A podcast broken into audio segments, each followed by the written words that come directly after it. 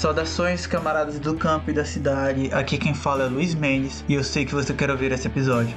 Mas antes eu tô passando aqui para lembrar vocês que ajudar a gente é muito fácil. Basta compartilhar esse episódio em suas redes sociais e recomendá-lo para que seus amigos também o ouçam. Isso já ajudaria bastante. Se quiser ajudar com grana para podermos melhorar nossa estrutura, a qualidade desse podcast e garantir que vamos poder continuar fazendo ele, basta acessar apoia.se barra e doar qualquer valor. Literalmente qualquer valor. Se você nos doar um real, nós já vamos ficar muito felizes com isso. Obrigado por estar nos ouvindo e esperamos que você goste desse programa.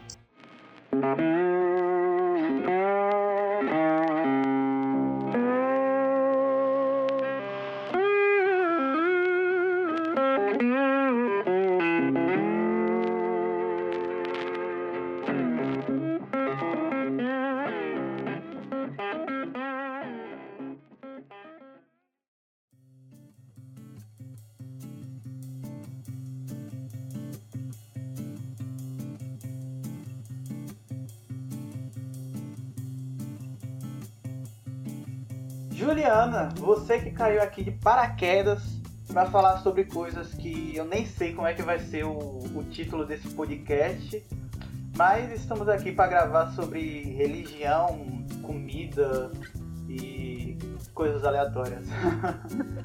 Relações com o meio ambiente. É, relações com o meio ambiente. Mas quem é você, Juliana? Fale um pouquinho sobre você, se apresente. Nossa, eu odeio essa parte. é muito, muito ruim muito difícil me apresentar, mas vou tentar linkar com, com, com essa parte. Eu sou brasileira, mas minha família é boliviana, né? Portanto, andinos. E eu sou engenheira civil, né? Não tem muito a ver, mas eu também sou paisagista e apaixonada pela terra, né? Eu sou conselheira do meio ambiente na Prefeitura de São Paulo. Nossa, essa parte eu não sabia. é, então, o que está um pouco prejudicado, porque eu fui eleita em 2020 para o meu mandato ser 2020 até 2021 e aí quarentena. Ou seja, meu mandato. É, você pegou um momento bom pra galera tá indo no parque, pra galera tá é, tá cuidando assim do meio ambiente. Pra, pra horta comunitária, então, tipo, o momento que é agora. É. E aí. Não, mas pelo menos o seu mandato vai ser o período que São Paulo vai ter a menor emissão de poluentes. Isso eu tenho certeza. É, com certeza, com certeza. Mas também vai ter a menor participação da comunidade. É, não. e, enfim. É isso, né? Eu, eu falo bobagem no Twitter e defendo o meio ambiente desde que eu nasci. Não sei como coisa que saiu da, da, do quintal de casa desde que nasci. Enfim, essa é a minha vida. Antes de saber o que era militância, já era uma rotina para mim. E engraçado porque justamente por conta dessas baboseiras do Twitter que a gente tá gravando esse episódio. É, exatamente. Exatamente. Eu falo assim, 90% do meu tempo no Twitter é falando merda. Tipo, de 100 tweets, você aproveita 5. Mas quando aproveita, são uns bons aproveitamentos, porque foi uma discussão muito legal. Foi, foi. Deu, deu vários, vários, vários ganchos, né? Várias coisas para comentar. E para quem está chegando de paraquedas também, é, o tweet que a gente está falando, e já para entrar também na discussão, é referente a como o homem, e aqui a gente falando mesmo de homem, o homem europeu branco, ele vê a natureza como algo separado, ele é desconexo da natureza. Hoje em dia a natureza é só um produto a ser consumido.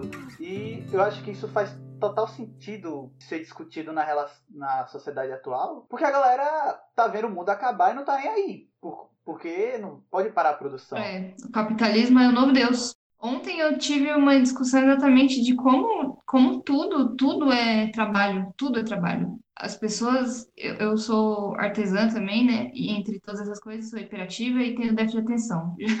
Esqueci, essa é a primeira parte da minha apresentação, sempre é essa. Você já vê que realmente tem déficit de atenção porque esqueceu a primeira parte. É, exato. É, essa é a primeira coisa que eu tenho que falar, que é pra ninguém se perder. E eu tava tendo uma discussão sobre arte com uma amiga minha, com uns amigos meus, né, na verdade, que são de artes plásticas, de artes visuais e tal. E como que tem, tem de trabalho em tudo, até, até na arte, você vê como que glorificam a arte realista, por que ela dá trabalho, por que um monte de técnica que aparentemente dá trabalho, porque desenho abstrato, para quem desenha, sabe que é muito trabalhoso também. Aliás, eu, eu penso que é mais trabalhoso do que copiar a realidade, porque a realidade está aí para você abrir o olho e copiar. Mas abstrair. E aí o pessoal dá uma glorificação direta, eu vejo tweets lá que é isso aqui é arte de verdade. Aí é uma estátua de, sei lá, do Davi, de Michelangelo, e toda entalhada no mármore. Então, tipo, é muito foda essa arte porque ela deu muito trabalho. Porque o cara levou anos, sabe? É incrível, tudo. O primeiro episódio que eu gravei, eu tava discutindo com um amigo meu que ele é escritor sobre a questão do artista. E foi justamente um dos pontos que a gente discutiu é como a arte está se perdendo pela questão da produção.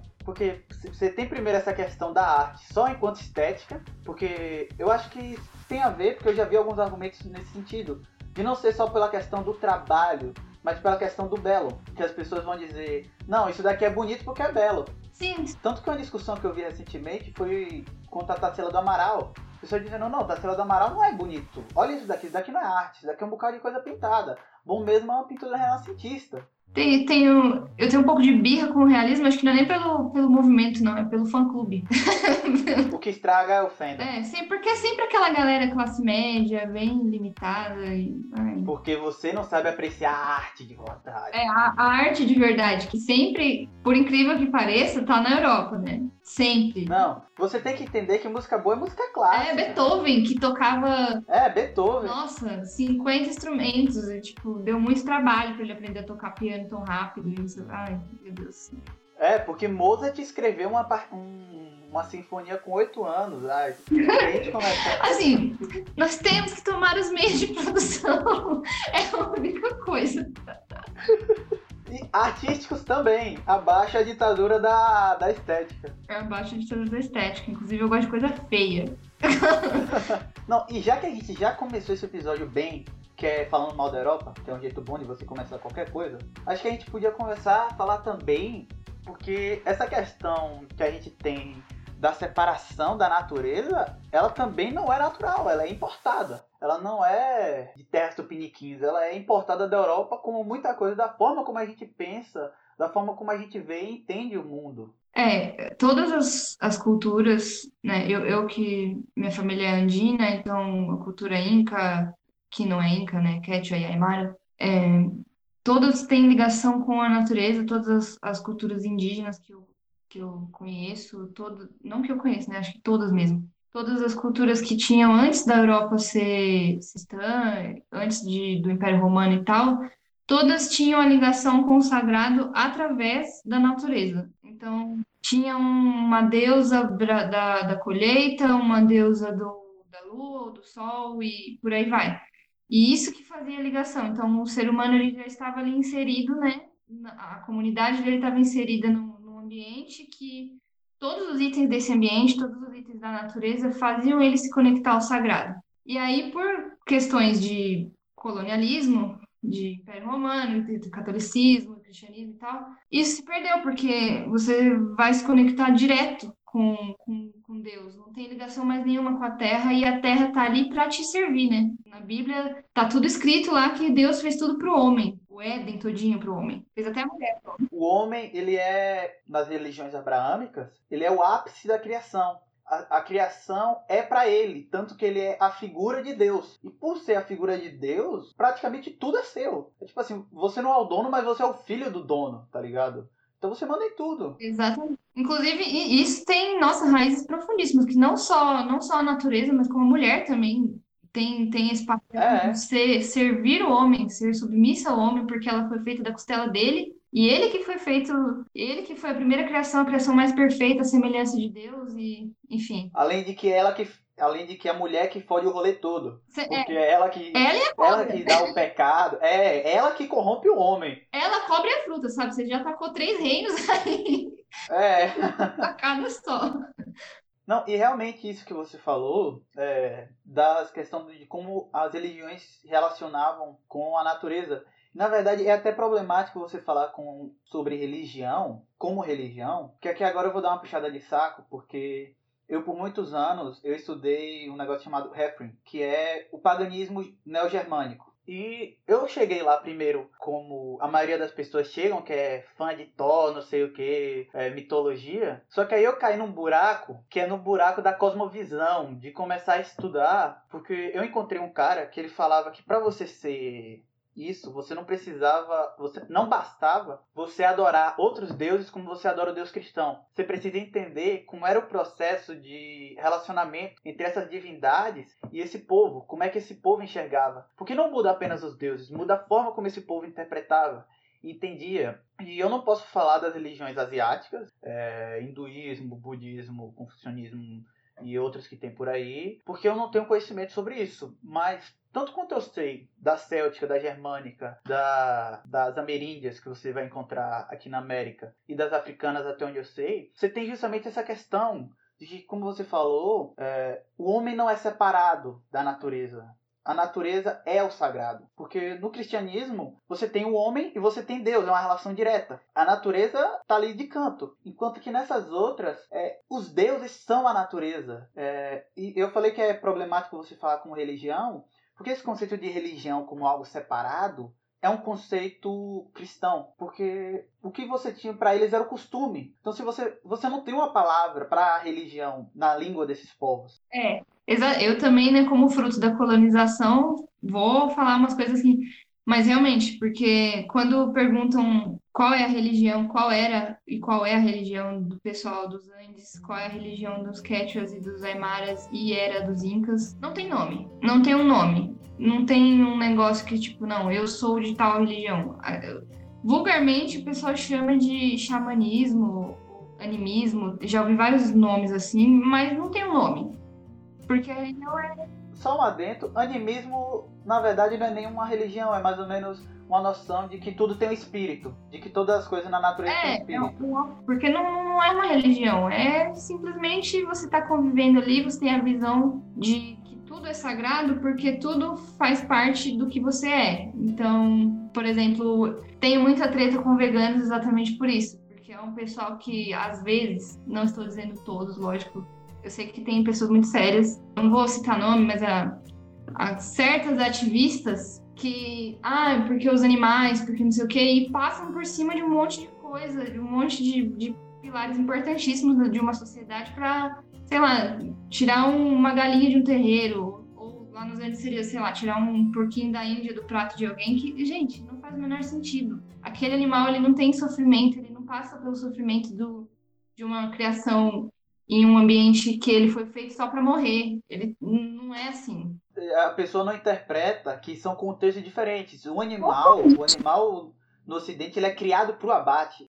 No outro ele faz parte do grupo. Ele nem tem vida, aquilo não é vida. É. Aquilo ele tá só engordando, ele está engordando para alguém comer. É um produto. E aí a pessoa que vai comer não vai nem ver esse animal, não sabe. É totalmente diferente. Lá, sei lá, a minha avó criava porquinho da Índia, ele ama, lá, lá, são cuis, né, que se chama. Você cria aquilo e tal, come, mas assim, você preparou, você cuidou daquele animal, você abateu ele com o maior, o mínimo assim de sofrimento, tentando amenizar qualquer coisa. Então, sei lá, em Cochabamba, por exemplo, os Aymaras fazem toda sexta, primeira sexta-feira do, do mês, tem oferenda para Pachamama e todo mundo usa feto de lhama seco, que são fetos de lhama que elas próprias abortam, porque gravidez de animal em ambientes assim mais áridos é várias vezes tem aborto porque é um ambiente bem difícil de sobreviver. Então, acho que o próprio organismo deles expulsa. Isso é sagrado pra caramba, assim, ninguém vai sair maltratando lhama, nem nada disso. Tanto que esses, bom, né, no Twitter, que é uma terra maravilhosa para você sofrer racismo,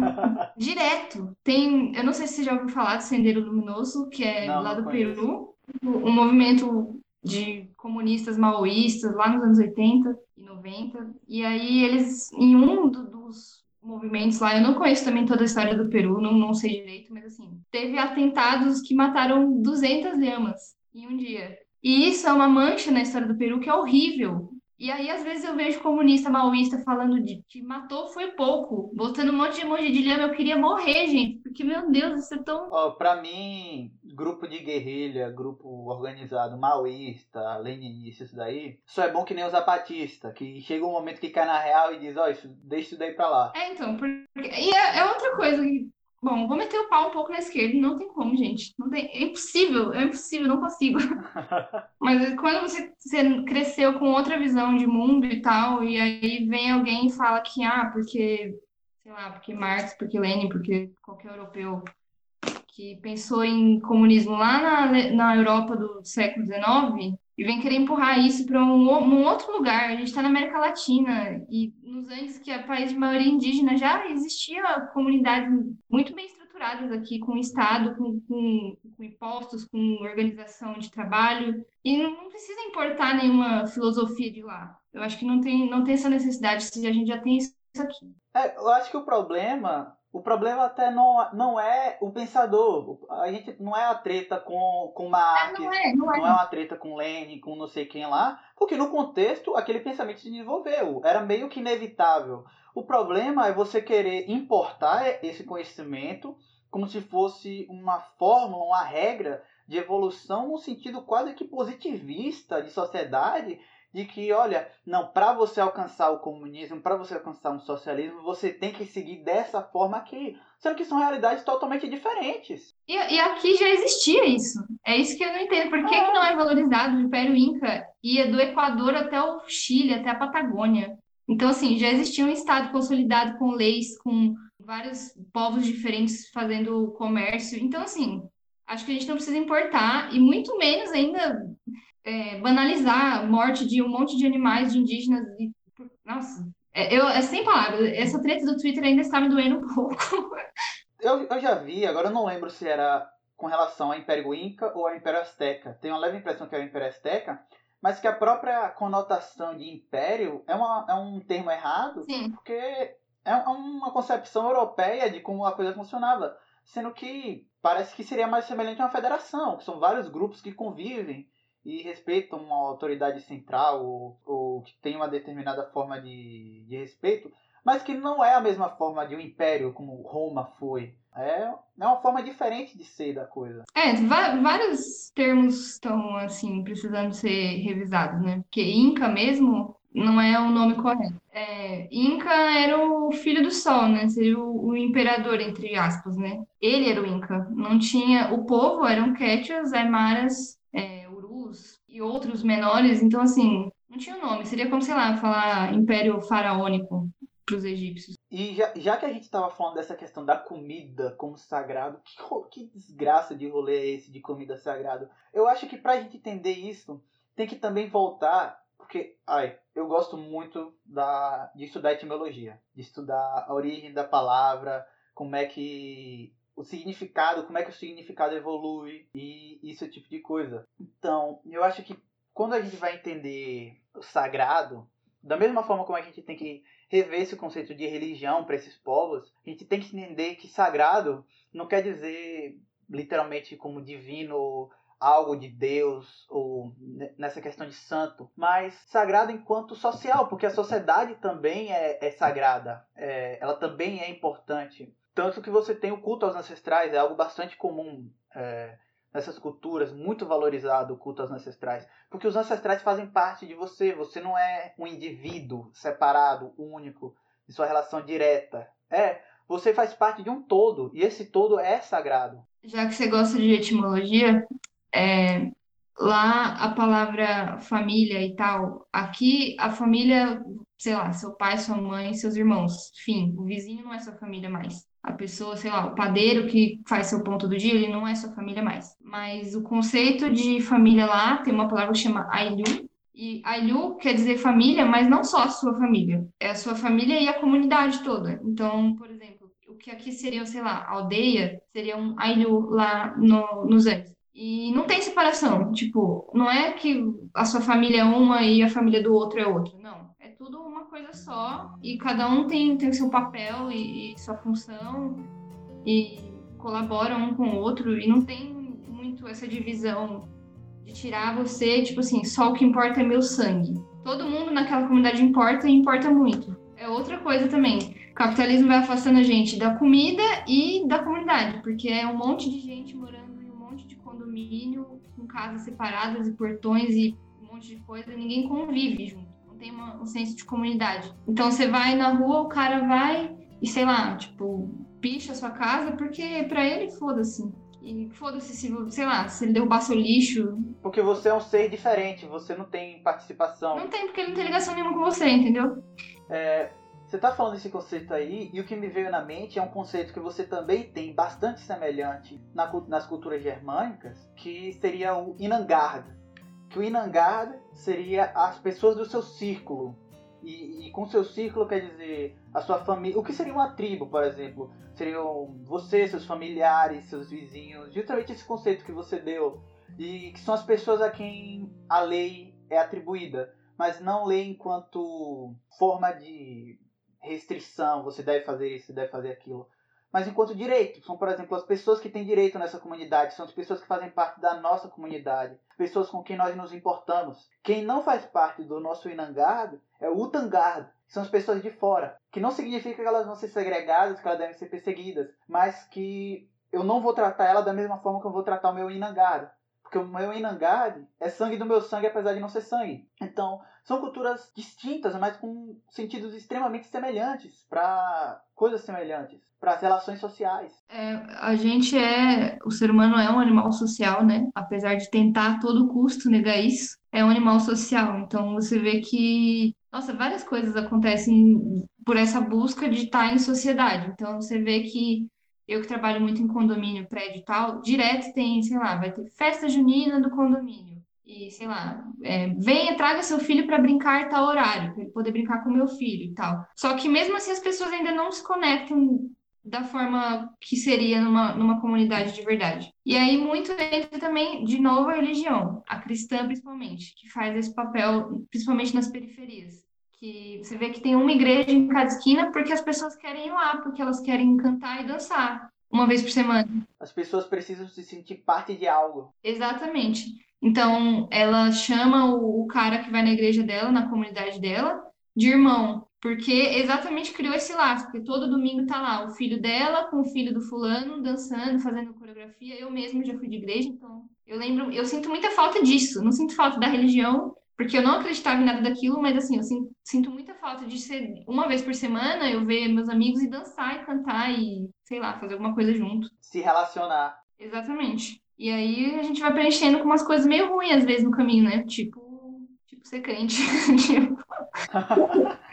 não, e realmente é um fato curioso porque é necessário entender que religião se funde com visão de mundo com a forma como a sociedade se estrutura. E nisso você vê que essa religião ocidental, é, e aqui não se referindo exclusivamente ao cristianismo, mas a forma como a gente se entende, a forma como a sociedade se entende, entende as pessoas, ela vai tentar justamente separar é, cada vez mais as pessoas. Nós estamos. Nunca nós tivemos tantas possibilidades de comunicação com pessoas distantes, com pessoas próximas é, de estar 24 horas por dia se comunicando e ao mesmo tempo a gente nunca teve tão sozinho, tão isolado um do outro. A gente mora em megalópolis com é, densidades demográficas absurdas e a gente não sabe quem é que mora, quem é que está nos circulando, quem está ao nosso redor. Nós estamos extremamente isolados. E isso tem impactado na gente. Por mais que se tente negar, é notória a quantidade de problemas psicológicos, problemas que sociais que estão ocorrendo por conta disso, por conta desse isolamento que nós estamos nos condicionando.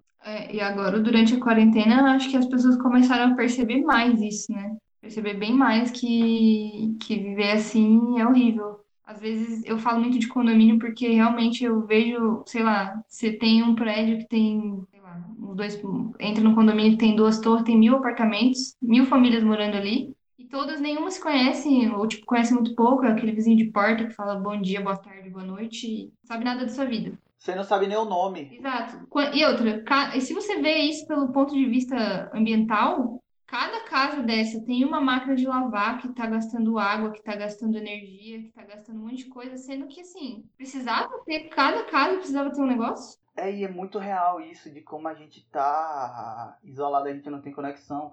Eu tenho certeza que quando essa quarentena passar, a maioria das pessoas vai correr direto para um bar pra xingar a primeira pessoa possível porque tá sentindo falta disso, de olhar assim no olho.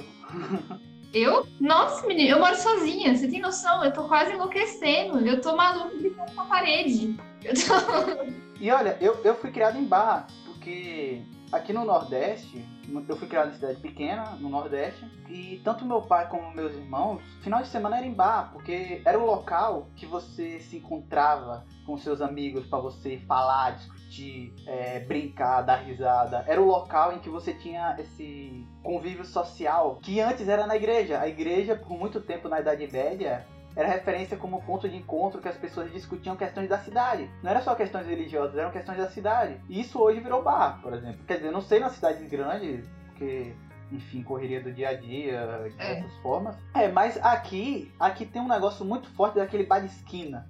Acho que você já deve ter visto foto, que é assim, aquele negócio quase um quiosque. Aqui ninguém se encontra, não.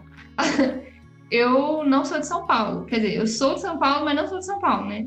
Eu, eu cresci numa cidade que tinha 5 mil habitantes. Então, eu voltei pra cá e eu assim, me mudei muito e tal, mas quando eu voltei pra cá, eu lembro do primeiro ano da faculdade que eu tava estudando, eu, tava, eu morava numa república e tinha, sei lá, uma colega de quarto que ela chegava nos horários muito aleatórios, então eu nunca nem conseguia conversar com ela. Eu chorava muito, nossa, eu achava horrível, porque eu ficava muito sozinha. E eu lembrava que, tipo, lá em Alto Paraná não tinha assalto, não tinha nada. Eu ficava na calçada de casa, conversando com meus amigos, 10 da noite. Até tarde. É, pedia lanche, ia, fazia janta na casa dos outros. Nunca, quando que eu vou entrar na casa de alguém, eu vou fazer uma janta aí. não, acho que não vai rolar. Não, não rola. Tem que ser tudo programado, porque os horários aqui nunca batem com o de ninguém. É. E aqui tudo é perigoso, tudo, tudo você tem que ter medo de ser assaltado. Eu fui na padaria agora, eu não levei meu celular, levei só o cartão e rezando. É, e isso são coisas que estão chegando na cidade pequenas agora, porque Pô, eu cresci jogando bola até 10 da noite. Chegava em casa, o tampão do, do polegar estourado, sangrando. eu também, é, eu cresci nessa realidade. Porque eu acho que é uma realidade que, se for parar pra pensar, é dos anos 80, 90. É, você fala muito que é dos anos 80, 90. Só que como eu cresci em cidade pequena, isso demorou a chegar. A, essa, essa invasão da, da individualidade. Então ainda tinha muito disso. Então eu acabei ficando nessa transição, que ao mesmo tempo que eu peguei todos os avanços tecnológicos que vieram com os anos 2000, eu também peguei toda essa questão da vivência de rua, de que tinha dos anos 80, 90, de tipo e jogar bola e, de, e sair na mão, brigar e, de, e, logo depois que a briga termina você começa a, a jogar de novo. Não que seja um comportamento sadio, mas acontece. Mas hoje em dia então... você não vai ter mais isso. É, mas também é uma forma de socialização. Hoje em dia, se você tiver uma briga, no outro dia o cara vai lá com uma faca e mata, porra. É, não, nossa, Deus me livre se eu tiver um filho deixar ele brincar na rua. Ou ele vai virar um bandido, ou ele vai morrer, não, morrer atropelado, morrer assaltado, alguma coisa assim, não. não hoje já não, essa realidade não é mais viável. Igual você falou também. Ser pobre, acho que atrasa bastante as coisas, porque eu tenho, sei lá, 26 anos e eu só fui ter Super Nintendo quando eu já era adolescente. Já tinha eu passado não tive. Então, eu tive que eu trabalhei. Eu nunca tive um Super Nintendo. Isso é um negócio que eu acho foda, porque às vezes eu converso com as pessoas, tipo, gente da minha idade, que teve condições econômicas melhores que a minha, e falar, não, porque no, no, Super Nintendo, no Mega Drive, no Playstation 1, eu fico viajando. Playstation? Eu falo que Playstation, Playstation X, Eu fui ter um Playstation 2 em 2011 tipo, finalzinho da geração do 2003. Então, eu, não, então, eu, o meu Super Nintendo, eu trabalhei, eu e meu irmão juntando os caraminguá para comprar, e aí também, a gente comprou o videogame, aqui onde eu moro, moro em São Paulo, não é São Paulo, né, é Carapicuíba, que é a periferia da periferia de São Paulo. Então, todos os moleques da rua vinham jogar na minha casa. Ou a gente levava o videogame na casa de alguém. Porque só não dava pra todo mundo ter videogame. Era um pra cada um. Era um pro bairro. É, é um negócio também que demorou a acabar aqui. Eu, porque eu me mudei, eu cheguei aqui em 2013. Eu acho que até 2015, 2016, tinha uma Lan House aqui. Ai, que a galera ia jogar Crossfire, ia jogar. CS? É, é, não, CS não era tanto, porque CS teria que ser o CSGO. Aí o cara não ia baixar Steam, porque era pago, se não me engano. Aí jogava aqueles genéricos, Crossfire e tal, que é um bocado que surgiu depois, e pra jogar no console. Galera do bairro joga no console lá no. Jogava lá na Lan House. Eu não sei se tem ainda, acho que já deve ter acabado, se vacilar. Mas essas coisas estão se perdendo, essas coisas sociais, essas relações. O, a Lan House, a Lan House pra mim era meio que um fliperama. Eu ia também, eu ficava jogando, e aí quando acabava meu dinheiro, eu ficava conversando com o pessoal que tava lá. É, é. Ou então você cola junto de uma pessoa, fica assistindo jogar, você é consultor de gameplay, tá ligado? Exatamente. Ficar só assistindo. E, bom, isso também é uma forma, né, de, de você ter, ter laços com a comunidade. Eu acho que até agora eu faço trabalho em comunidade construção, autoconstrução, né, na, na Teto, que é uma ONG que faz umas casas assim rápidas para quem não tem casa mesmo. Então você vai num lugar muito feio, que, que a pessoa tipo não tem nada, e você faz um cômodo lá para ela e tal. A gente chama isso de mutirão por aqui. É, mutirão também. Mutirão. A gente vai, vai, ajuda. Então, tipo, aqui em São Paulo tem vários lugares que já foram feitos, no Brasil inteiro. E lá você vê que o senso de comunidade ainda continua muito forte, porque como ninguém tem nada, você tem que juntar o pouco que tem para se ajudar um ao outro ali. Então, é a vizinha cuidando da filha para a mulher ir numa entrevista de emprego, é alguém emprestando pacote de arroz, de macarrão, ou junto. Um costume que vai se perder também é a questão do tio. E não tio parente, mas a questão do tio vizinho. Tio vizinho. E você, enquanto criança, você chama a pessoa mais velha de tio, porque você, você desenvolve essa relação quase que familiar com as pessoas à sua volta. Essa relação de respeito, que você conhece todo mundo, que você vai na casa da pessoa para conversar, então que sua mãe vai ter que trabalhar, aí a pessoa vai ficar te olhando. Que era também uma função do. Ou alguém te leva pra escola. É. Que eu ia pra escola com as minhas vizinhas. Iam uma vez. É, eu, eu, tinha um vizinho que me levava pra escola. Que a, a filha dele estudava na mesma escola que eu, ele me levava. Pois é, isso, isso pra, assim, a, complicado, porque o Brasil, depois que ele começou a meio que se desenvolver, né, depois ali de 2002, 2003, que começou a ter esses planos mais desenvolvimentistas que Minha Casa Minha Vida e, bom, essas coisas foram meio que separando. Essa urbanização. Urbanização, a, tipo, realmente a industrialização do país. É. Porque antes era o, o Brasil ele parecia muito mais os outros países da América Latina do que hoje. Hoje o Brasil é meio que uma potência aqui na América do Sul e ele é muito separado assim culturalmente também de, de outros países. Eu vi você falando sobre isso no Twitter, de como o que o brasileiro tem pelos Estados Unidos, outros povos do, da América do Sul têm pelo Brasil. Sim, e, e brasileiro, gente, eu sou brasileira, eu posso falar, tenho CPF, tenho, tenho passaporte, gente. O brasileiro não aceita nenhum tipo de crítica. Todas as vezes eu escuto pra, que eu tenho que voltar pro meu país, sendo que eu nasci aqui. Todo dia eu não aguento mais. Se a pessoa quer que eu volte, vai ter que me pagar passagem. Você tem esse meme, esse meme no Brasil que você tem a de meu país tal, eu tenho para mim com o Nordeste, porque para mim o Nordeste é um lugar separado do Brasil. Sim, mas, exato. O Nordeste é um, é um negócio assim diferente, brother. Você vê Sudeste, porque eu já viajei é, Sudeste Sul, já fui até. Fui uma vez numa excursão com minha mãe. Justamente em 2011, que esse PS2000 a gente comprou no Paraguai, no tempo que o dólar. Olha, você que é novo, você não sabe o que é isso. Teve um tempo que o dólar tava dois reais. 1,80. Valia a pena comprar as coisas. É, valia a pena comprar as coisas em dólar. Pois é, menino, não, que bons tempos. É, e aí, tipo, eu já fui nesse tempo, tudo bem, eu tinha 10 anos, mas é, a gente foi, passou Sudeste, Sul e foi até no Paraguai. E aí, nisso, eu tive contato lá, vi mais ou menos, mas o Nordeste, eu não sei se tu já teve aqui, mas a relação que a gente tem essa questão social também é difícil explicar, mas é justamente essa questão do social é um negócio diferente do que você encontra no sul e no sudeste. É um, é um povo diferente, é o jeito que, que o povo vive diferente, que dá quase para buscar aquele negócio de Cami, de que regiões tropicais o povo pensa diferente de regiões é, temperadas, porque tem o sol, é mais quente, tem menos frio. Tem gente que fala isso, que regiões mais. Não sei. Eu acho que aqui é porque muito, eu vejo muitas teorias de falar que nos países, teorias bem racistas, inclusive, que nos países frios é, a pessoa trabalha mais e que nos países quentes a pessoa fica amoada e ela não trabalha. Eu não lembro qual filósofo falou isso, algum sociólogo, alguma coisa, mas eu lembro que eu li isso uma vez num, num livro de sociologia, no ensino médio. E eu fiquei assim, falei, gente, não tem nada a ver. A Bolívia é frio pra cacete e todo mundo se ajuda lá. Eu acho que é um negócio meio o seguinte, é uma relação europeia, Exato. porque a Europa Norte, ela é uma Europa muito reflexiva. Então é uma Europa que as pessoas são muito isoladas e que as pessoas têm muito tempo para pensar e como elas estão sempre é muito frio, você tem muito desconforto, você pensa de uma forma meio negativa, talvez. Isso é verdade, porque a, a, a vitamina D, o sol faz você ficar mais feliz. Eu tô no grupo de estudo do Camus e eles estavam discutindo isso, que é a primeira fase do Camus, que ele vai falar sobre, sobre esse assunto. E ele fala que existem. As sociedades mediterrâneas se desenvolveram de uma forma diferente das sociedades do norte da Europa. E isso me lembrou um poema do Fernando Pessoa, O Guardador de Rebanhos, que eu acho sensacional. E que tem um momento que ele fala: é, quem vê o sol e pensa sobre o sol não pensa sobre, não consegue ver o sol. Porque nesse poema ele é bem bucólico e ele tem uma relação justamente dessa relação natural de que é preciso viver a natureza.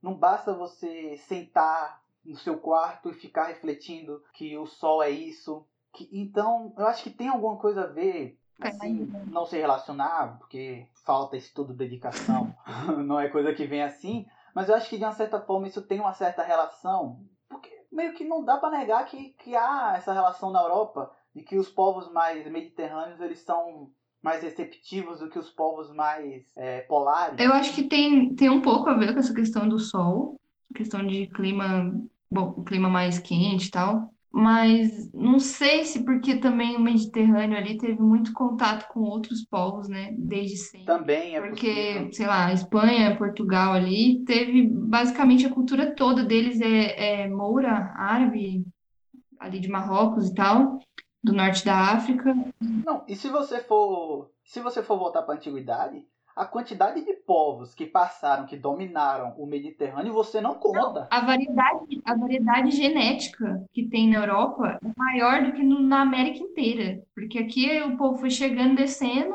e acabou. Lá não, foi gente invadindo e roubando e volta outro povo e vai pra lá e vem pra cá. E que é uma variedade genética muito pequena. Ontem eu tava vendo um vídeo do Pirula sobre isso, e que você tem 85% do DNA de todas as pessoas são iguais. A pessoa mais diferente, as duas pessoas mais diferentes, tem 85% do DNA igual. E isso é menos diferença do que do que entre dois chimpanzés de uma mesma região. Então todo o, o genoma humano é muito parecido. A gente é muito próximo geneticamente. Mas tem essa questão também de que a Europa ela é muito diversa dentro de si, enquanto que na América, pela forma como a colonização americana não é de 1500, não estamos falando de 1500, estamos falando dos povos ameríndios. Como eles colonizaram a América, é, veio nesse negócio de quase que um isolamento da- dos povos, pela forma como eles se espalharam nessa região muito grande. É, eu, eu gosto muito de ler sobre isso. Eu às vezes passo madrugadas na, na, na Wikipédia aí vendo artigo. E a gente aqui, eu tenho. A minha, a minha mãe é branca, mas meu pai é indígena. E, enfim, tem vários, vários, várias vindas, várias viagens, vários períodos que diferentes povos vieram da Ásia e da Oceania para a América. Então, vem, tem toda aquela teoria do, do, do Estreito de Bering e tal, que vieram por lá numa era que estava mais congelado o mar e tal, dava para caminhar. Mas também vieram lá da Oceania, de barco, talvez, ou ali pela Antártida. Provavelmente os primeiros chegaram é, desse jeito aí, por causa dos barcos. Porque Exato. tem umas questões geológicas. Eu vou deixar linkado um vídeo do Pirula falando sobre isso. A galera vai querer me cancelar, mas ok. Eu amo esse vídeo, eu amo esse vídeo. Todos os vídeos Sim. deles de genética falando da América. Nossa, eu adoro o Pirula. O Slow também fez um vídeo esse tempo falando sobre isso, e eu acho muito interessante. E, assim, semelhança genética, por exemplo, entre povos andinos, né? Eu que tenho a pele clara, apesar da minha mãe ser branca, minha avó, que é indígena, é inca também, é quechua, né? Ela também tem a pele clara, tanto quanto a minha. É- Esse é o motivo do cancelamento direto de. Não sei se você conhece a Marcela. Não. É, minha também, ela é peruana e todo mundo gosta de falar que ela não é indígena, sendo que a menina é indígena, gente. Só por ter a pele clara. Teve uma treta desgraçada no Twitter um tempo atrás, quando teve. A galera começou a fazer um caça à fraude das cotas e acharam uma, uma menina que ela era indígena, só que ela não parecia indígena porque ela, era, ela tinha pele branca e tinha pintado o cabelo de loiro, tinha dado luzes, e estavam dizendo que ela tinha fraudado, sendo que ela tinha os documentos de que ela era indígena, que ela era indígena, vivia na aldeia. Ela viveu, ela cresceu, cresceu em aldeia lá no Maranhão, a Larissa. Acho que tá falando. É, eu não lembro qual povo ela é, mas assim, eu, eu sigo até ela no Instagram e tal, eu vi os stories dela, a menina chorou, nossa, foi, foi uma merda. Mas que basicamente assim, a galera da aldeia tava dizendo que ela era indígena e a galera tava querendo cancelar ela a pulso. Ah, exa- mas é exato. Bom, vamos voltando no papo da genética, para não me perder. É, a- nos Andes a gente tem a pele, tem gente que tem a pele escura, tem gente que tem a pele clara, mas o estereótipo assim de que aqui no Brasil tem do indígena amazônida, o indígena é, é, o estereótipo aqui é o indígena amazônida que tem aquela pele marrom e os olhos puxados, meio parecendo a Índia Tainá daquele filme. Ou então o Evo Morales, eu acho que ele é um bom exemplo que todo mundo conhece. É, então, só que o Evo ainda tá dentro daquele estereótipo do do can, do colha, do, do do cholo, né? Que ele tem a pele mais escura e tal, mas assim, lá tem muita gente que tem a pele clara, que não não é necessariamente descendente de, de algum europeu. A pele clara, porque lá, lá é muito frio e as, não, nem todos os lugares tem sol o tempo inteiro, então é muito frio mesmo. A pele queima, na verdade, de frio. Então, quando eu vou para lá, eu que tenho a pele mais clara, eu fico com a bochecha roxa. Então, ninguém pode me. Gente, é absurdo o jeito que as pessoas olham para indígena aqui. É porque a gente é muito diferente do indígena do Brasil. O indígena do Brasil. E fora o quê? Sem contar a colonização. Fora que não existe essa noção de o indígena do Brasil, porque são diferentes povos, diferentes etnias. Exato. Já como já vou longe. Não existe Brasil, tá? Brasil. É, eu também não. Pra mim, tacar fogo no Brasil. não, o Brasil não, não existe. É uma fronteira que colocaram que o português e o espanhol decidiram onde vai ser país. Não existe isso. É, pra mim é Paraguaçu, Pindorama e Abiaiala. Tá, Tauantinsuyo, tá, que é da onde eu sou. Essa minha amiga, a Marcela, que foi cancelada, exatamente porque o povo não, não aceita que tenha sarda, gente. Eu tenho sarda, minha irmã tem sarda, a minha avó tinha sarda, meu pai tem sarda. Todo mundo ali pra, praticamente não teve é, nenhuma miscigenação porque tinha nem acesso nos Andes lá onde meu pai vivia, é uma montanha muito longe de tudo, não tinha nem águas, não tinha saneamento básico, você acha que vai ter, enfim. Mas assim, a questão do indígena aqui, você falou da menina que foi caçada lá por causa de cota e não sei o quê. Não tem como você exigir que uma pessoa que passou, que a família dela toda, por mais de 500 anos, sofreu entre estupro, colonização, colonização do pensamento também, porque a pessoa que só vê gente branca em novela, em,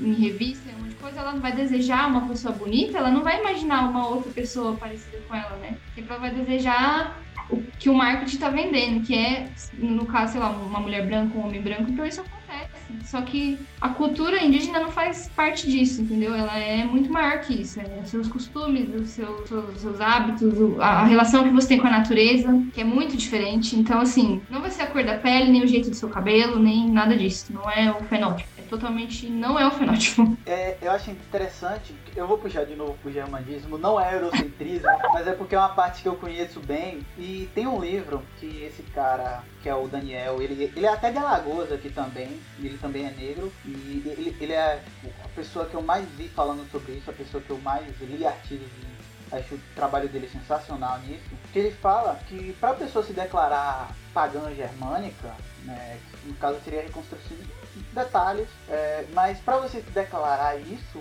não basta você ter uma ascendência é, germânica, como algumas pessoas mais racistas é, afirmam por divergência de achar que você tem que ter uma tradição genética sanguínea germânica para você se declarar. O que você precisa ter é a compreensão dessa visão de mundo, porque não é uma noção de, de antepassado puramente enquanto sangue, é uma noção de, de você entender o mundo dessa forma. É, você tem que entender como é que você se relaciona com a natureza é, nesse costume porque religião, como a gente falou, seria errado. Mas como esse costume vê a natureza, como esse costume vê a relação familiar, como esse costume vê a relação com outras pessoas. Então, é muito mais sobre costume do que sobre o sangue. Claro que no Brasil, essa questão do indígena é muito importante a questão do sangue, porque são grupos étnicos que estão sendo devastados, que foram devastados por 500 anos. É, desde que os europeus invadiram esse território, eles estão fazendo um trabalho de etnocídio para pagar a existência desses povos. Agora, o Covid rolando, a mortalidade entre indígenas é a maior que tem qualquer grupo racial. É, e isso. E pior que esse negócio do Covid nem é novidade, porque armas biológicas são usadas contra esse, esses povos ah, desde que os europeus invadiram esse território. Milhões, milhões de, de indígenas aqui do Brasil, da Bolívia, do Peru, todos morreram de gripe, varíola. A maioria dos. Todo mundo. Eu gosto quando as pessoas falam de superioridade tecnológica dos europeus, porque as pessoas mostram como elas são burras. Desculpa a palavra, mas assim, isso é burrice. Os europeus chegaram aqui, eles mataram, entre aspas, os indígenas com a doença dele, a pestilência. Esse povo, pelo amor de Deus, eles chegaram aqui com trocentas doenças diferentes. Isso que dizimou a maioria dos, dos, dos povos que tinha aqui. Tinha mais de mil no Brasil, hoje em dia tem 300. A sujeira, porque é um povo que chegava aqui com escorbuto, chegava aqui com varíola, chegava aqui com, com gripe, com piolho e um monte de coisa que não existia aqui. Então, assim, não existia anticorpo para isso. E foi isso que dizimou a maior parte da população indígena inicialmente. Tanto que os europeus que vinham para cá no começo, nos primeiros 50 anos da, da invasão aqui, eles vinham doentes, eles vinham morrendo. Era pessoa que já estava desenganada. Porque imagina você se lançar no mar para atravessar o mundo que você nem conhece. Você tem que ter perdido a esperança na vida. É, você tem essa questão do tempo da viagem, que as pessoas passavam sem é, nutrientes adequados, sem meios de higiene adequado, então é, muita coisa ia se contraindo, que eles chegavam aqui e ficavam espalhando isso. Também tem a questão de quem era mandado, porque você tinha uma política de limpeza étnica lá na Europa, que eles pegavam quem não queriam e mandavam para aqui, para América do Sul. É, ciganos veio a rodo para cá. Tem um, um fato curioso, porque rapariga no Brasil é um, tem um sentido pejorativo porque eles mandavam prostitutas para cá. Então quando chegava, as, rapa as raparigas de Portugal estão chegando, as prostitutas de Portugal estavam chegando, porque as mulheres portuguesas que vinham para cá eram prostitutas. Então rapariga se tornou um termo pejorativo no Brasil e apenas no Brasil, entre os países que falam português. É, não. Então, é, é, é, é, todos os cursos de história, eu acho, de, eu, eu não, nunca fiz história, o curso em si, de, na faculdade, mas eu fiz design, fiz paisagismo e tal. Tem história da arte, da arquitetura, história do paisagismo e tal. Todas são voltadas para a história da Europa e contam o ponto de vista do europeu, que é de chegar e falar, não, porque os europeus eles tinham, eles eram mais bem organizados, eles tinham mais armas. Na real, eles tinham mais doenças. E foi isso que, que acabou com tudo aqui. Isso e, bom, a religião também entra aí, né? O catolicismo que matou um monte de gente por milhões de motivos, motivo de, ah, porque tá, você não aceita, meu Deus, e aí vai lá e enforca em praça pública 300 pessoas ao mesmo tempo. Então, assim. Eu sou a favor de porrada em quem usa a bandeira do Vaticano no. Nossa, pra mim, porrada em qualquer um que fala que, tipo, ah, eu sou, eu sou brasileiro, mas eu sou descendente de europeu. Ah, vai pra Puta que... Mano, os caras tentando. Eu vi um dia desses os caras tentando defender Hernan Cortez, irmão. Porra, como assim? Nossa, meu, eu, eu passo nervoso só. A internet foi feita pra eu passar nervoso. É. é. Os caras chegam falando, tem, tem parente da minha mãe. Minha mãe, a família dela é italiana. E aí eles vieram pro Brasil porque tava passando fome por causa da guerra e não sei o quê. Vieram com a mão na frente e atrás. Só que tem um pessoal da família dela que gosta de bater no peito e falar que não, porque a gente é italiano. Então, meu, eles vieram passando fome, você olha a foto daquelas crianças subnutridas. É, quando o negro, é, por exemplo, aquele clipe da Beyoncé agora que deu muita polêmica, porque quando o negro tenta é, buscar reconstruir a, a identidade africana do continente africano dos grupos étnicos porque foram apagados, porque a identidade étnica do negro na América foi apagada, todo mundo fala que não tem nada a ver, porque ah, você não veio da África, não sei o que, mas todo mundo bate no peito para dizer que é alemão, porque a bisavó dele veio da Europa. Pois é. E ó, é, muita, muita gente fala muito disso, de tipo, ah, por que que você... Eu, eu acho esse, esse negócio de orgulho de ser X país europeu. Gente, sério, orgulho de ser branco, odeio. Como que pode alguém falar isso? Tem orgulho do quê? Orgulho de ter roubado, dizimado um monte de gente? Ah, mas o meu avô, ele veio pra cá. O avô, meu avô veio pra cá passando fome. Tá, mas ele usufruiu de todos os privilégios que os outros violentos vieram e, sabe, não faz sentido.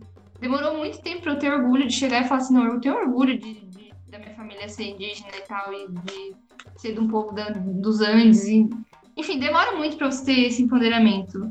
E aí.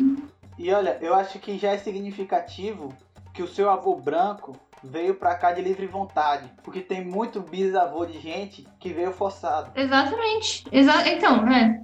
Qual é a opção?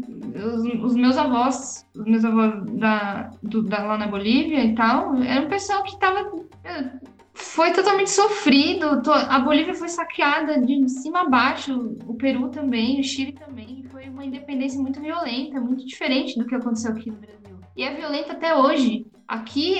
Eu acho que o Brasil até hoje não virou independente. Não, o Brasil não teve independência. Independência declarada por príncipe não é independência. Ah, é. Não existe isso. Não, teve separação. Você diga assim, ah, não, o momento da separação do Brasil. Você tinha um reino, é Brasil e Algarves, aí Algarves o Brasil se separou. A coroa portuguesa regando para Napoleão, foi isso que aconteceu.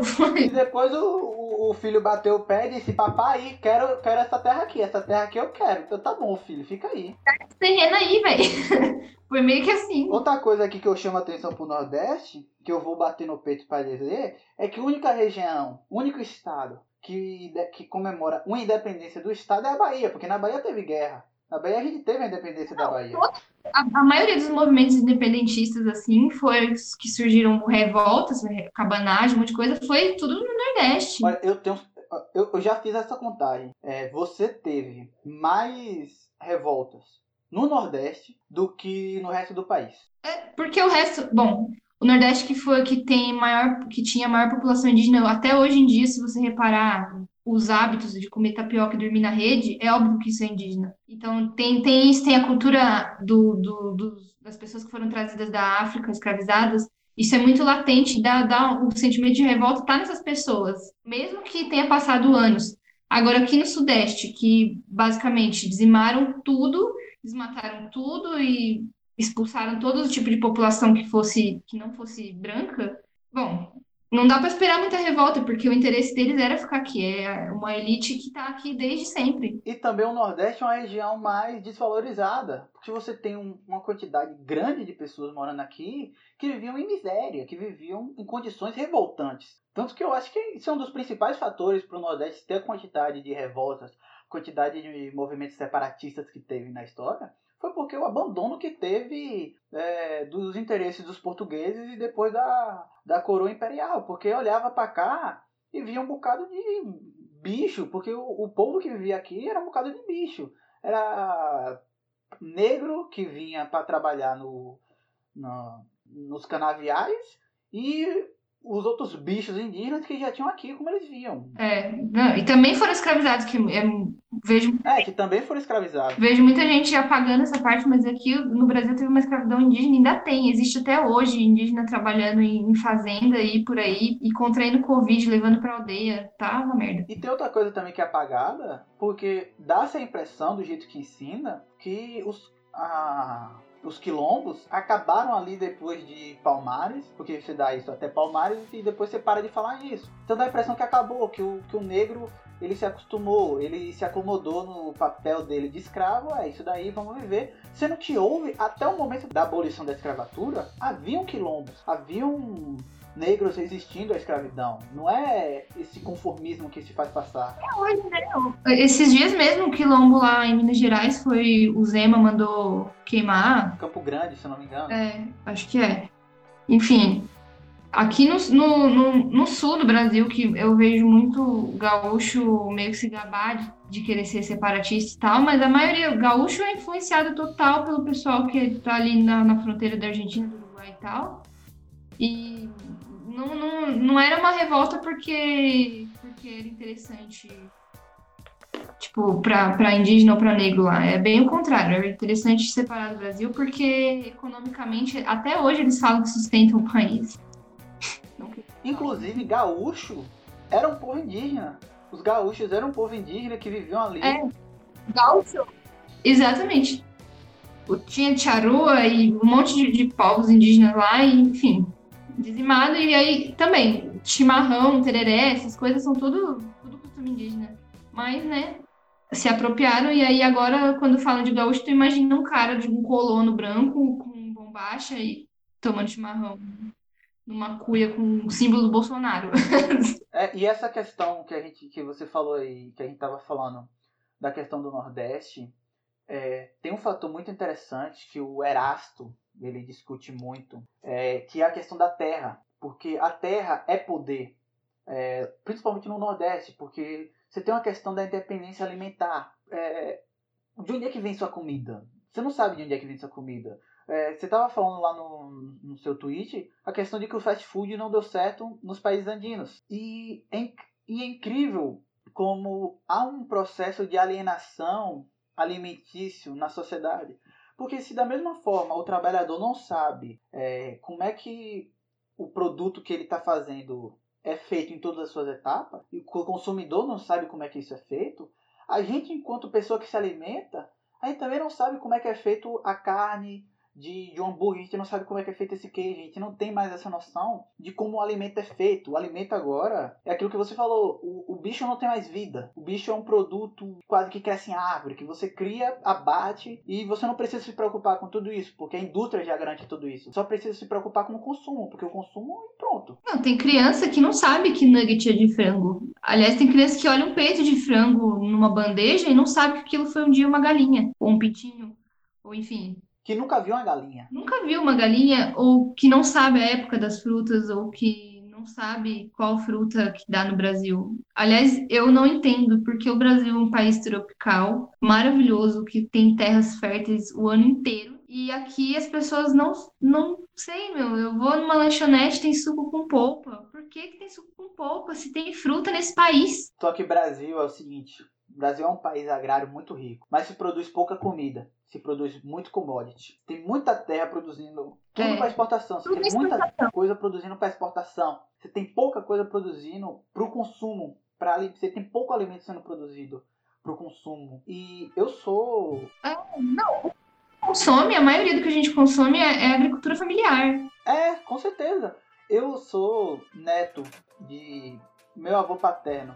Ele era seringue... ele foi seringueiro, depois se mudou para o Ceará. E o meu avô materno, a família de minha mãe, eles eram agricultores, é, fazendeiros. Não fazendeiros no sentido que eu tenho a impressão que o Sudeste tem de. É, latifúndio. É, de latifúndio. É justamente essa agricultura familiar que você falou. Que é a pessoa que tem ali 20 cabeças de gado, que tira o leite todo dia para vender, que é ele e a família e só. E é só isso. Minha mãe cresceu nesse contexto da fazenda ainda. E as, as coisas que ela me conta eu ainda tive o privilégio de, enquanto criança, ter esse contato com animais, é, ver vaca, é, jumento, galinha, esses bichos todos que muita gente da minha idade nunca nem viu. Se viu é em exposição que tem na cidade às vezes, o coelho, de coelho. Zoológico. É, é. E tipo, é, minha mãe conta várias experiências dela que, que foram se perdendo. Por exemplo, uma delas, o avô dela tinha uma casa de farinha. Então, durante o ano, é, os filhos dele, que já tinham suas fazendas, mas moravam no entorno, você tinha essa questão. O filho se casa, aí ele vai morar numa outra propriedade que está no entorno. Então esses filhos, eles plantavam mandioca, as pessoas da região plantavam mandioca, não só os filhos, mas os vizinhos também. Chegava uma determinada época do ano, depois da colheita, todo mundo colhia, levava para casa de farinha dele e você tinha um mês que as pessoas passavam fazendo mandioca. As, as pessoas da região ficavam indo, é, estando naquela fazenda, acampavam naquela fazenda e você tinha uma divisão do trabalho. Os homens é, tiravam, a, tiravam a mandioca, é, as mulheres descascavam, aí não sei quem batia. E você tinha canções sobre isso. Teve até um dia desse, eu acho que eu te marquei, no Twitter. É, os homens cantando uma canção enquanto batem na mandioca para amassar. Então, isso tudo eram práticas, isso tudo também é, é, é de certa forma sagrado porque faz parte dessa socialização, faz parte dessa construção da identidade comunitária dessas pessoas. Porque a relação que essas pessoas tinham é uma relação que eu nunca vou ter. A minha relação com meus primos é uma relação totalmente diferente que a minha mãe tem com os primos delas. Porque os primos de minha mãe são praticamente irmãos, eles cresceram juntos, cresceram nesse negócio participando disso. Minha mãe cresceu em colônia. E apesar de ser colônia de italiana lá em Minas Gerais, era bem assim, vários primos, vários tios moravam na mesma fazenda, né? Que não era uma fazenda. Eles, tra eh, eles trabalhavam lá e aí trocavam é, alimentos lá. Ah, eu plantei uma roça de quiabo e tu plantou uma roça de milho. Aí trocava isso e fazia pamonha. Eu lembro disso, de eu ir para casa da minha avó e fazer pamonha, ralar pamonha. E aí eu tava lá ralando a pamonha, alguém já tava lá preparando as palhas para botar a pamonha dentro. Então, assim, isso também é, é uma vivência de comunidade que se perdeu e ah, duvido muito que vai se recuperar, mas é, é o que eu queria que, que, que, fosse voltando a acontecer, né? Por isso, por isso que eu penso muito em agricultura familiar e horta comunitária, essas coisas. Mesmo na cidade dá para acontecer isso. É isso que falta. Lá, lá na Bolívia ainda tem muito esse comportamento assim meio de comunidade, porque como é muito muito pouco industrializado o país, ser mais isolado e tal, porque nas montanhas é muito frio, então não dá. Também porque não tem essa cultura do commodity, porque não é um país agrário, assim. Lá a exportação foi muito através da mineração no começo da colonização, mas assim, praticamente já roubaram tudo que tinha para roubar, e hoje em dia tem o estanho e o lítio, né, nos, nos salários de Uyuni, que música vai tomar no cu. E, bom, lá tem muito isso. Eu, a minha avó criava, criava o, o cui e as lhamas e tinha as vizinhas dela que vinham de longe, as campesinas, vinham com o aguaio, né, que são... Não tô com nada de aguaio aqui agora, mas, assim, tecidos muito bem feitos e tal, que elas trocavam. Então, você vai fazendo esse, esse processo aí de, de troca de mercadoria que muitas vezes são quase presentes. Você tem essa noção muito de você dar presente. Você não dá não é bem uma troca, não é uma venda. É tipo assim, a pessoa vem, te ajuda e você ajuda ela, porque ela tá ali. É, então. O que sobrou disso é aniversário. Só que aniversário é irrisório, porque você dá uma vez no ano porque é o aniversário da pessoa. Você tinha isso antigamente de dar as coisas pra pessoa porque a pessoa é sua vizinha. Tanto que tem um vizinho aqui que. Porque eu moro na região, moro em cidade pequena, e eu moro na região meio, subur, meio suburbana da cidade que, tipo assim, eu saí aqui, no fundo da minha casa tem mato. É, andei uma rua, passou de uma rua, tem um campo que a pessoa está cultivando ali. E tem um vizinho meu que ele, que ele é trabalhador rural, de, que as pessoas chamam ele para trabalhar na roça. E um, um, parente dele tem uma roça ali distante. E vira e mexe sobra alguma coisa, tipo feijão verde, sobra Ai, alguma coisa assim, banana tal. E ele traz aqui e dá assim, sem pedir nada, tá ligado? Outro dia eu peguei um, uma cana de açúcar com ele e fiquei aqui descascando. E, e você não pede nada em troca. Porque você está criando uma relação. Você tem um, uma é. coisa ritualística. Porque é, eu acho que essa é a palavra que eu estava esquecendo de usar esse tempo todo falando. Porque você tem um ritual nisso tudo. É, um ritual não bem estabelecido, que não tem regras e tal. Mas de uma relação, de com, uma forma de como as pessoas se relacionam e como ocorre essa troca de presente. O presente não é pelo material, pelo presente em si, mas é para estreitar esses laços, essa relação que você tem com o seu vizinho. E, e fora que, questão muito. Eu, eu lembro quando eu morava lá no, no interior do Paraná, muito que acontecia disso era tipo assim: eu plantei, sei lá, giló e nasceu demais, vai perder, não pode perder. Aí você dá. E você dá porque você não quer ver aquilo se perder, você não quer ver o desperdício acontecer. Eu tenho esse costume de eu não, não deixo comida no prato jamais. Acho isso uma ofensa até quando vem alguém na minha casa e deixa comida no prato. Eu fico muito, muito brava. Porque assim, a pessoa plantou aquilo, ela sabe o valor que aquele alimento tem, porque ela passou meses plantando, meses regando. Porque foi ela que produziu aquilo. E aí ela não vai jogar isso fora, ela vai dar para alguém, para alguém que ela conhece, que, é, que vai gostar daquilo, ela vai estreitar laço com aquela pessoa e ela vai ver que o trabalho dela não foi em vão. O trabalho dela de plantar todo aquele alimento, desde da semente até colheita, não foi em vão. E isso muito se perde na cidade, porque as pessoas não têm valor nenhum. Você planta alguma coisa. Eu, eu já cansei de plantar coisa aqui, tem uma praça aqui perto. A criançada vai lá e quebra, porque assim, Primeiro que eles não me conhecem, porque eu, eu, trabalho muito, não tenho tempo, aí quando eu tenho tempo vou lá e planto negócio, eles não estão nem aí, não tem consideração. E eles não sabem o que é. Não sabem o que é a planta, não sabem quem é a pessoa que plantou, e não dão valor para isso, entendeu? Pra, é só um, um, pedaço de pau, um pedaço de, de árvore, um pedaço de, de mato. Que volta naquele negócio que a gente tava falando, de a sociedade ver a natureza como algo a servir a ela. Como algo que serve ao Exato, homem. Exatamente. Ela, ela vê aqui. Tanto que essa noção de, de isso é mato e isso não é mato, isso é planta. Já é uma noção utilitarista, porque todas as espécies vegetais têm uma função no ambiente. Inclusive as que vulgarmente chamam de daninhas, né? Que são as ervas espontâneas. Elas têm, têm quando elas aparecem, quando aparece, sei lá, um, um pé de serralha ou um trapoeraba ou alguma coisa, está indicando que algum problema no solo está acontecendo. Tem, tem todo esse, esse, valor ambiental de, sei lá, tá nascendo um trevo de três folhas na sua plantação, ele está roubando nutriente da sua planta principal, da sua, da sua, da sua cultura ali. Mas ele não está simplesmente roubando, ele está indicando que aquele solo ali está precisando de alguma coisa.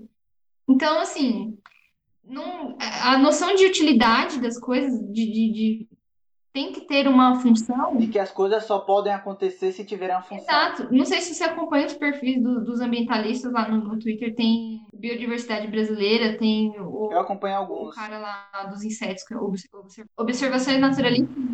Direto, direto alguém pergunta, tá, mas e essa aranha aí, pra que, que ela serve? Ela não serve pra nada, ela serve pra ela ser aranha, sei lá, meu, ela vai fazer o rolê dela. O importante não é. O que não serve no Brasil o que não serve nesse território é os bichos que a gente trouxe. É, javali. Javali é uma praga aqui. É, cachorro na Austrália. Pato. Pato é uma peste, brother. Na Austrália, você teve uma perda de biodiversidade na Austrália, nas regiões da Oceania, por conta de espécies que foram introduzidas pelo homem, que são coisas que nunca vão se recuperar. Simplesmente estão perdidos para sempre. Bichos que estão. Não toda a interferência do homem ocidental na natureza só deu merda. É. Outro dia, eu acabei. Eu lembrei disso agora. Eu ritei no Twitter de novo com um comentário. Foi uma patada idiota que eu dei. Não foi uma patada, eu só falei. Você deu uma resposta. Por alto, assim. Tinha uma, uma notícia lá do, do, do dos queimados lá do, do Líbano, né? Que aconteceu a explosão lá em Beirute e tal, e um monte de gente queimada. E aí, aqui no Brasil, desenvolveram aquela pesquisa com pele de tilápia, que é esterilizada e tal, para cicatrização. Que é uma espécie invasora. Que é uma espécie invasora. E aí, um cara, um desses veganos, que puta que pariu, que ódio que eu tenho desse tipo de gente, que ele foi falar assim: ah, muito bonito, né? Uma vida de um peixe não vale nada comparado com a vida de um humano. Era alguma coisa assim, que uma merda dessa que ele comentou. Eu acho que eu vi isso. E aí eu comentei embaixo, nossa, você é tão ambientalista de internet que você não sabe que a tilápia é uma espécie invasora que tá acabando com as espécies nativas daqui nos rios? E tipo, eu falei, juro, foi numa inocência assim de ódio. Quando eu olho assim, meu tweet tá sendo em página de, de, de meme, de, de tipo, militantes que militaram errado. Nossa, tem um cara que eu sigo, é, o Hulk. Ele é youtuber, ele é lá da Bahia também. Pronto, ele respondeu aquele. Tu viu aquele negócio do da Manu Gavassi? Ela é branca e ela fala branco. Ele, é, é, ele saiu num bocado de notícia de fofoca. De, de, tipo, a galera dizendo que ele tava reclamando que não tinha negros no clipe. Não, meu Deus, as pessoas são muito burras. As pessoas não têm. O problema do brasileiro é a falta de capacidade de interpretação de texto. Nossa, não. Não, não. Esse, esse cara da tilápia aí, puta merda. Meu, meu, sinceramente, sai da internet, você não pode estar aqui, sai do veganismo, sai de. Cara, meu Deus, um monte de gente lá queimada, morrendo e. E é isso que. Foi essa discussão que começou tudo, né? Acho. Porque aí o cara, tipo, tava vendo como, como se o ser humano não fosse parte da natureza. E o ser humano é parte da natureza, inclusive ele pode aproveitar os recursos que ela tem, porque ele também faz parte daquilo. É o cara que ele ficou indignado com as queimadas do ano passado na Amazônia, mas ele não tá nem aí para parar de comer carne, porque para ele é mais fácil ignorar que aquelas queimadas são para liberar é. pasto. Não, o cara que, que, tipo, vai zoar vegano com churrasco, bacon e sei lá mais o que. Que é uma outra postura, assim, eu falo desse tipo de vegano que é o vegano, sei lá, o poser, o vegano de modinha, vegano de hashtag, sei lá, um vegano liberal. Vegano de lifestyle. É, lifestyle, exatamente. Porque eu conheço muita gente que, que fala que é vegano não pelo, pelo movimento político, né? Que o veganismo tem, mas pelo movimento de blogueiras que estão espalhando esse tipo de, de coisa como se fosse uma dieta. Uma dieta sua, individual, que é egoísta, que é sobre o culto ao seu corpo, a sua estética e todo esse tipo de bobagem. E, enfim, não tem profundidade nenhuma e só, só é um negócio bem liberaloide, tipo escolha individual e foda-se. Que eu acho que é uma estratégia do capitalismo. Porque a estratégia do capitalismo é o seguinte: ele vê, pronto, isso aqui é uma pauta que vai dar problema pra gente. Feminismo, movimento negro tal. O que, é que a gente vai fazer? Vamos se inserir nela. Vamos dar um jeito de trazer esse negócio pro nosso lado, começar a fazer isso servir pra gente. E aí a gente vai deslegitimizar essa galera Tipo aquela determinada página que a gente não fala o nome para não dar ibope, dizendo que aborto não é questão nem de direita nem de esquerda. Como se não tivesse bem claro quem é que tá defendendo qual. Ai, nossa. Sério. Essa página, meu Deus. é um desserviço tão grande. Eu acho que a melhor coisa de legalizar maconha era acabar com essa página, porque eles não iam ter mais o que falar. Não, não ia, sabe? Tipo, ai, é, é, é tão raso, é tão. Meu Deus do céu. Meu Deus. E é tão racista. Porque eu vejo várias postagens lá que eu vejo e falo, meu Deus, isso aqui foi claramente escrito por alguém branco que mora na Faria Lima. Tenho certeza absurda. Os, os caras falam de veganismo várias vezes, eu vejo os caras falando, tipo, ah, porque tal, tal ativista foi lá no Oriente Médio e não deixou o cara matar, sei lá, algum cachorro, alguma coisa assim. Ou tipo, foi na China e libertou os cachorros da gaiola, sem entender que aquilo tudo tem um contexto muito maior do que, sabe? Você, você prender uma pessoa porque ela vai comer um animal ou alguma coisa assim. E a galera tem que entender que são relações diferentes. Porque a questão, por exemplo, se eu chego na casa do meu tio, lá na fazenda, de um tio meu que mora lá, e eu encontro ele fazendo requeijão com leite de cabra que ele tirou. Ou então eu encontro ele fazendo um churrasco com a carne do, do bode que ele acabou de matar, que ele também tirou o sebo, que, que tudo ali está sendo aproveitado. Que o couro vai ser aproveitado. É, que o couro vai ser aproveitado. Não existe um motivo de fato para você dizer, ah não, porque eu sou contra a exploração animal.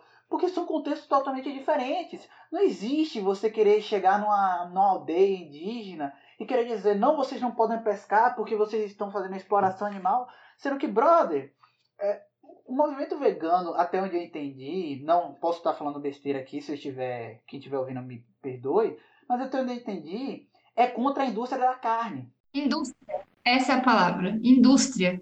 É, é industrial, é industrial, da produção do animal enquanto um bem que ele vive naquela condição é, subexistencial, preso pra, e para engordar o máximo possível, na menor quantidade de tempo possível, para ser logo abatido de uma forma brutal e a carne ser vendida. É, é uma relação totalmente diferente de uma pessoa que vive na roça, que tira o sustento daquele animal, de que tem carinho por aquele animal. Porque tenho certeza que se um tio meu perde uma vaca, ou então é, um bezerro quebra a pata e ele vai ter que sacrificar, meu tio vai sofrer com isso. Porque é um animal que ele tem carinho. Você acha que, que vaca na indústria tem nome? Eu não estou dizendo aqui que porque dá nome para o animal é, você está eliminando todos os problemas de você criar um animal para o abate, mas você tem um processo de humanização do animal, você tem um processo de. Você entende todas as etapas da coisa, você não está separado daquilo. Você está naquele contexto. Sim, sim. Outro, outra coisa, assim, na Bolívia muita coisa mudou mesmo, assim, questão de autoestima indígena e, e todos os incentivos que aconteceu depois que o Evo Morales foi eleito, lá em 2003. E, enfim, Muitas vezes a gente tem também a separação do jovem que mora. Aqui, o Brasil, que é um país continental, dá para ver isso muito mais claro. Quando você mora, igual eu morava lá no interior do interior do interior do Paraná, quase lá perto do Paraguai, e eu vim estudar numa cidade grande, porque não tem o que eu estudar lá. Não tem. E o que eu fosse estudar lá, eu não ia conseguir trabalhar lá, porque lá não tem lugar para trabalhar, enfim. E aí, muito disso lá na Bolívia mudou um pouco depois que o Evo foi eleito e tal, que ele começou a criar universidades nos lugares mais afastados. Então, hoje em dia, em Potosí, que é lá no altiplano, tem faculdades. E os cursos que tem oferecendo lá, eles são voltados para as atividades que as comunidades de lá é, desenvolvem. Ou seja, lá onde minha avó morava tinha, muita tecelagem, porque tinha muita lhama, porque tinha muita lã, então muitos cursos lá são voltados para veterinária, para coisa têxtil, para engenharia de produção, várias, várias coisas assim. E isso é, é positivo num, num, lado, que você inseriu aquele jovem na comunidade dele para ele não ter que se deslocar até uma capital longe e perder parte da cultura dele para uma empresa maior, para ser absorvido totalmente por corporativismo e tal.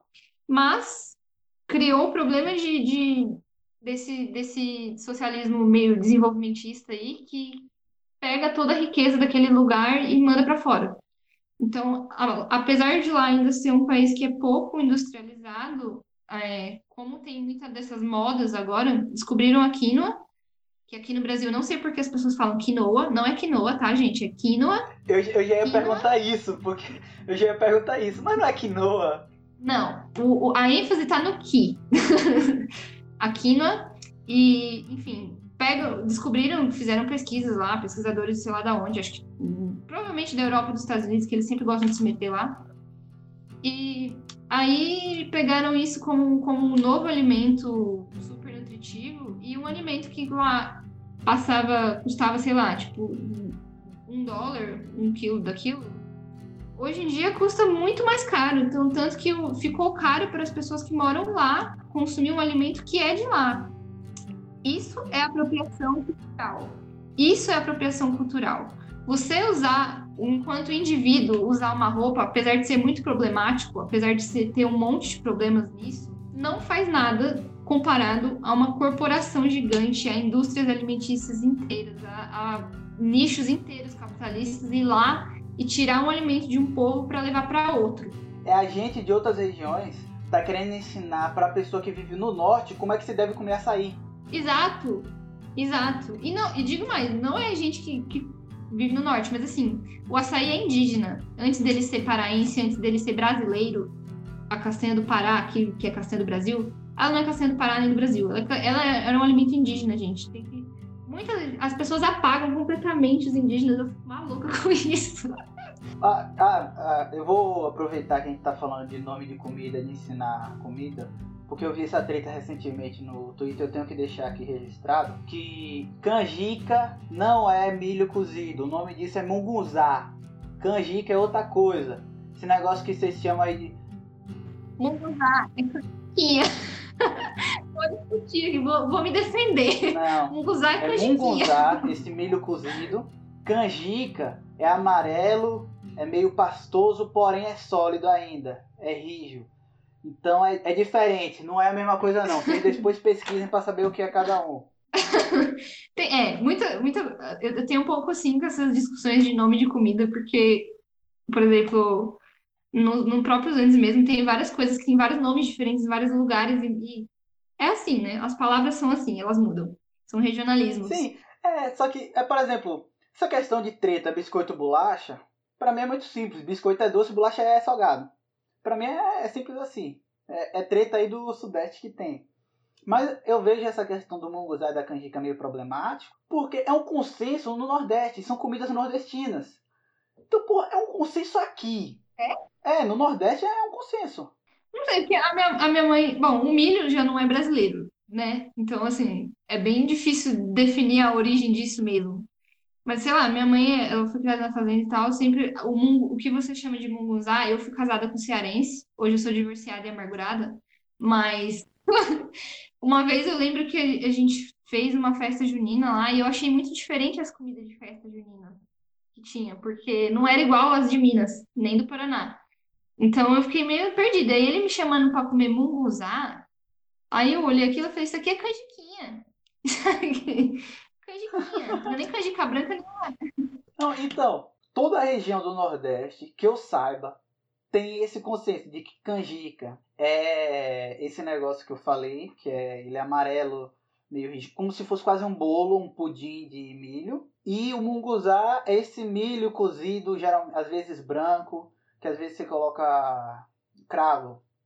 Aí é munguzá. Sim. Não é como se fosse, por exemplo, beiju e tapioca que aí você tem um, um problema que realmente não dá para saber definir qual é o certo, porque a região que mais consome, que pode dizer assim, que é de onde é, que é o Nordeste, você tem diferentes locais falando de forma diferente. Lá na, se não me engano, acho que na, na Venezuela, acho, acho, eu estou, posso estar falando merda, porque eu não lembro. Mas eu já vi que na Venezuela chamou a mandioca de tapioca em algumas regiões, né? Não estou dizendo a Venezuela inteira. Não, não lembro nem se é a Venezuela, mas é alguns países que faz fronteira com, com a Amazônia do Norte lá.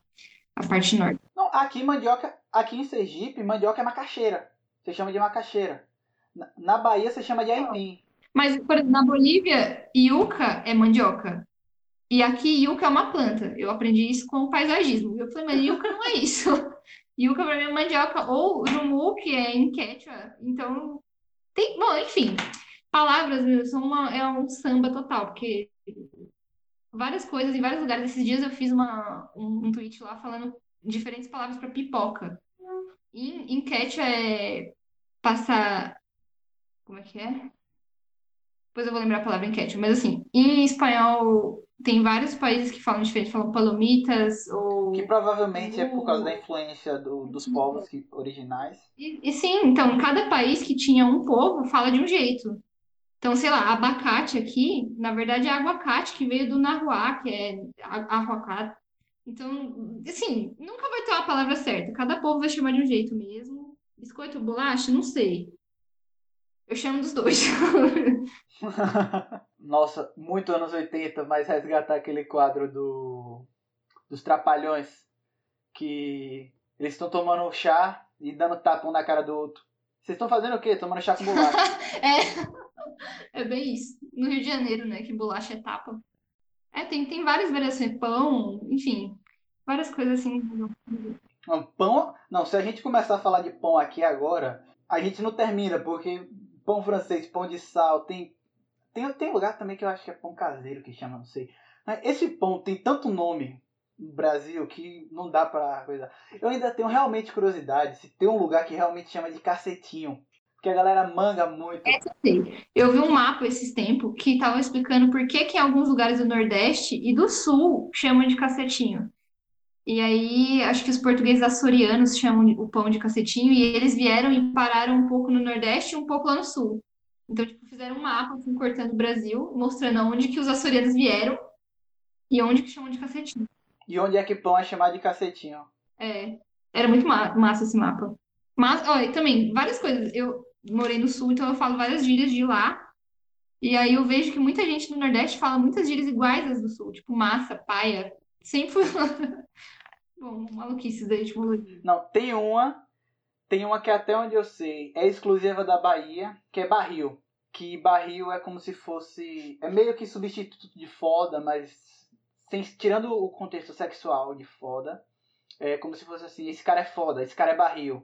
Aí é foda, aí é barril. Nossa, me lembrou aquele meme do menino lá, menino em situação de barril. Não sei se chegou a ver.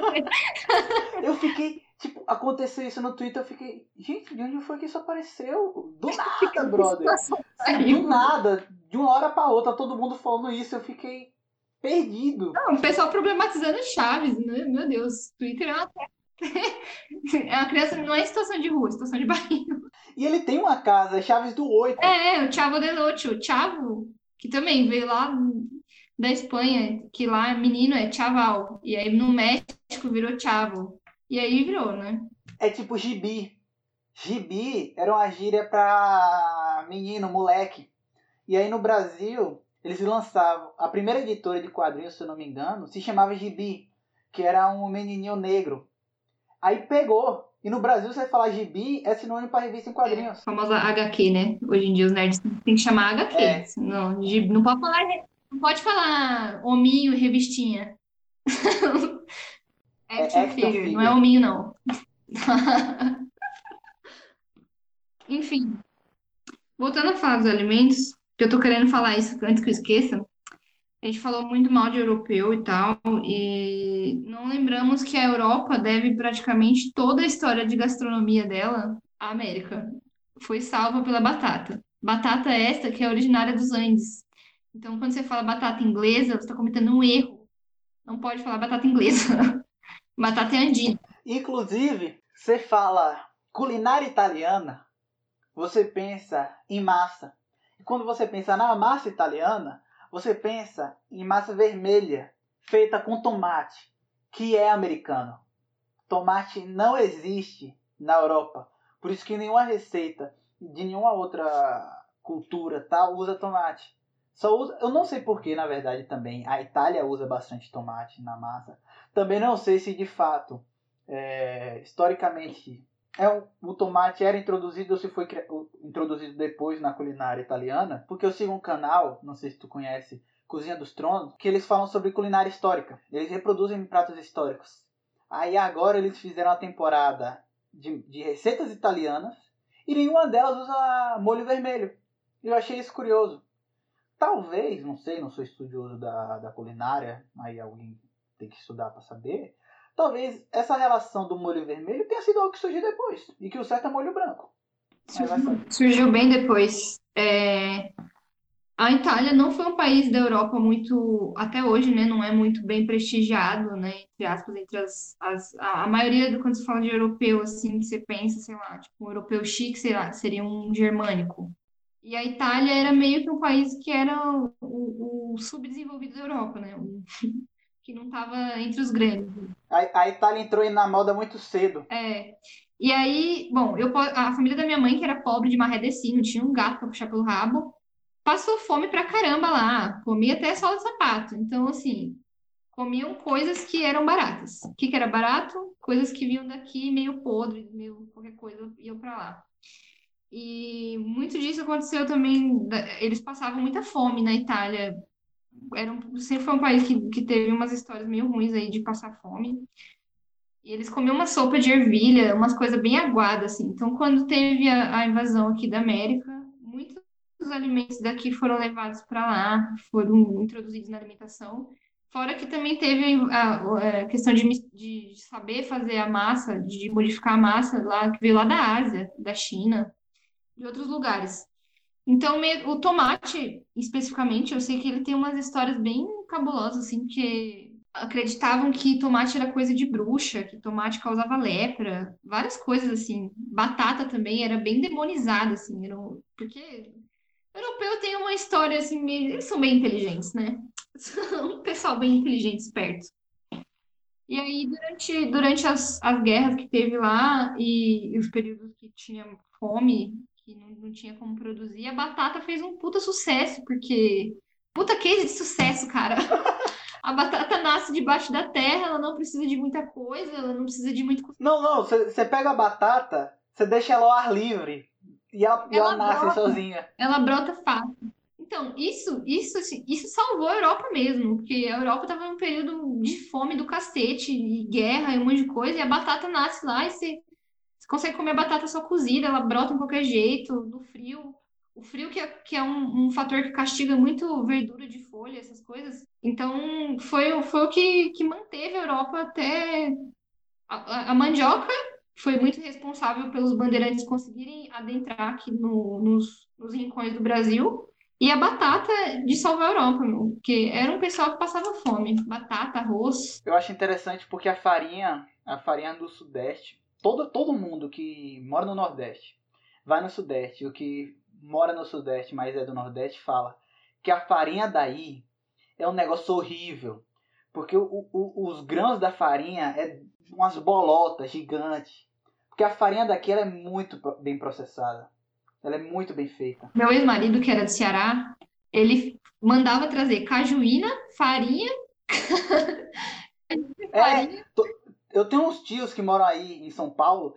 Todos eles, quando vêm vem para Bahia, quando vão para Bahia e quando estão voltando, eles levam uma mala com uns 15, 20 quilos de farinha cada um. Exatamente. Porque eles não gostam da farinha que tem aí. Não, eu dou graças a Deus que a Bolívia conseguiu ter uma comunidade grande em São Paulo para poder comer as comidas que eu gosto. Porque, nossa, não se compara, não se compara. Não tem como, né? Quando você gosta de um negócio que é natural mesmo, não adianta você comprar pronto, porque aqui ainda tem essas farinhas da, da não vou citar a marca, mas assim, da Nova York, que, pelo amor de Deus, gente, que farinha horrível. Você pega aquela farinha de milho, às vezes branca, branca. Cadê o amarelo do milho, gente? Cadê? Véi, não, no real, assim, farinha pra mim, se vacilar eu como com água, tá ligado? Qualquer prato, qualquer prato, eu boto farinha. Às vezes é macarrão com ketchup, eu boto farinha e fica uma delícia. Sério. Isso farinha... é. Eu batata, qualquer coisa com batata. Qualquer batata, batata doce, batata rosa, batata branca, batata... qualquer batata, é maravilhoso. E aqui, é bom, é a industrialização da coisa, né? Você fazer um monte de. O milho mesmo, ele não é amarelo, ele tem um monte de cores. A monocultura faz desaparecer. Então, assim, é, é muito isso que o pessoal do MST, o pessoal de movimento ribeirinho, de, de indígena e tal, quer manter a, varia, a variedade, porque variedade mantém a espécie viva, mantém nutrientes melhores. Muitas dessas coisas, a gente é muito colonizado, a gente fica aqui. Banana ainda vai acabar, porque toda banana é um clone. ainda vai acabar a Não, banana. mas já, já tava com uma doença aí nos, nos, nos bananal, parece, que ia acabar com tudo. Não, eu acho que banana não acabou por causa de agrotóxico, esses negócios aí que devem, toda vez que ameaça alguma coisa, eles correm logo pra, pra arranjar uma solução. Porque, filho, se der uma peste braba na, na banana, acaba, porque é tudo igual, é uma cópia. É, a, ba- a banana é. Essa banana que a gente consome hoje, ela é a cópia da cópia porque ela só consegue se reproduzir com rizoma, né? Que é por baixo da terra, assim, ela cria um clone. Só que antigamente, antes, a- a- não sei se até hoje existe ainda algum lugar que venda isso, eu nunca mais vi. Mas tinha bananas com semente. O que hoje em dia tem aqueles pontinhos lá na, na- quando você come a banana, aquilo é o óvulo da banana só. Não tem mais. Porque a seleção de ficar melhorando para consumo em grande escala faz as coisas se perder. A uva vai ser a mesma coisa. Criaram agora uva Thompson, uva Crimson, um monte de variedade de uva que não tem semente. Isso vai dar merda. Vai dar merda. É ótimo para o capitalismo, é ótimo para o bolso, é ótimo para a pessoa que come fruta sem saber de onde ela veio. Está sendo completamente alienada e colonizada, mas é uma merda, meu. Você vai acabar perdendo um monte de coisa. Mas é o seguinte, o capitalismo do jeito que tá, não dura 50 anos. Não dura, eu já tô triste, eu queria ficar velha. É, é, porque, tipo assim, não é um rolê de, tipo, a galera do final do século XIX dizendo não, porque vai haver a revolução, o capitalismo não se sustenta tal. É questão ecológica. O planeta não aguenta 50 anos nesse ritmo de destruição. É, é, Hoje eu acordei meio triste, assim, porque acordei, sei lá, 5 horas da manhã e entrei no Twitter pra destruir minha sanidade. E aí vi a notícia lá que o Evo estava sendo acusado de alguma coisa. E aí, bom, enfim, eu falei, meu, caralho, nunca vai ter paz nessa desgraça. A gente não tem paz no momento. Temos que tomar os meios de... Temos que tomar os meios de produção. Eu acho que assim, a gente tem que tomar os meios de produção e não produzir mais nada em larga escala. É isso que eu quero. Agora, não vem que você, ah, vamos tomar os meios de produção para fazer um, sei lá, uma União Soviética 2.0. Não, não vai dar certo. Não tem, não tem. O negócio que eu falo, é, quando fala de legalizar arma perto de mim, eu falo logo, porra, eu adoraria que legalizasse arma. Porque o meu sonho é botar um AK-47 na mão de cada trabalhador rural e acabar com os latifúndios tudo que tem no Brasil e dividir e começar a fazer produção de alimento de uma vez por todas e acabar com. Parafraseando Ciro Gomes aí, que, que é um homem que, que fala muita asneira, mas também fala muita coisa boa, ele falando isso daí da arma.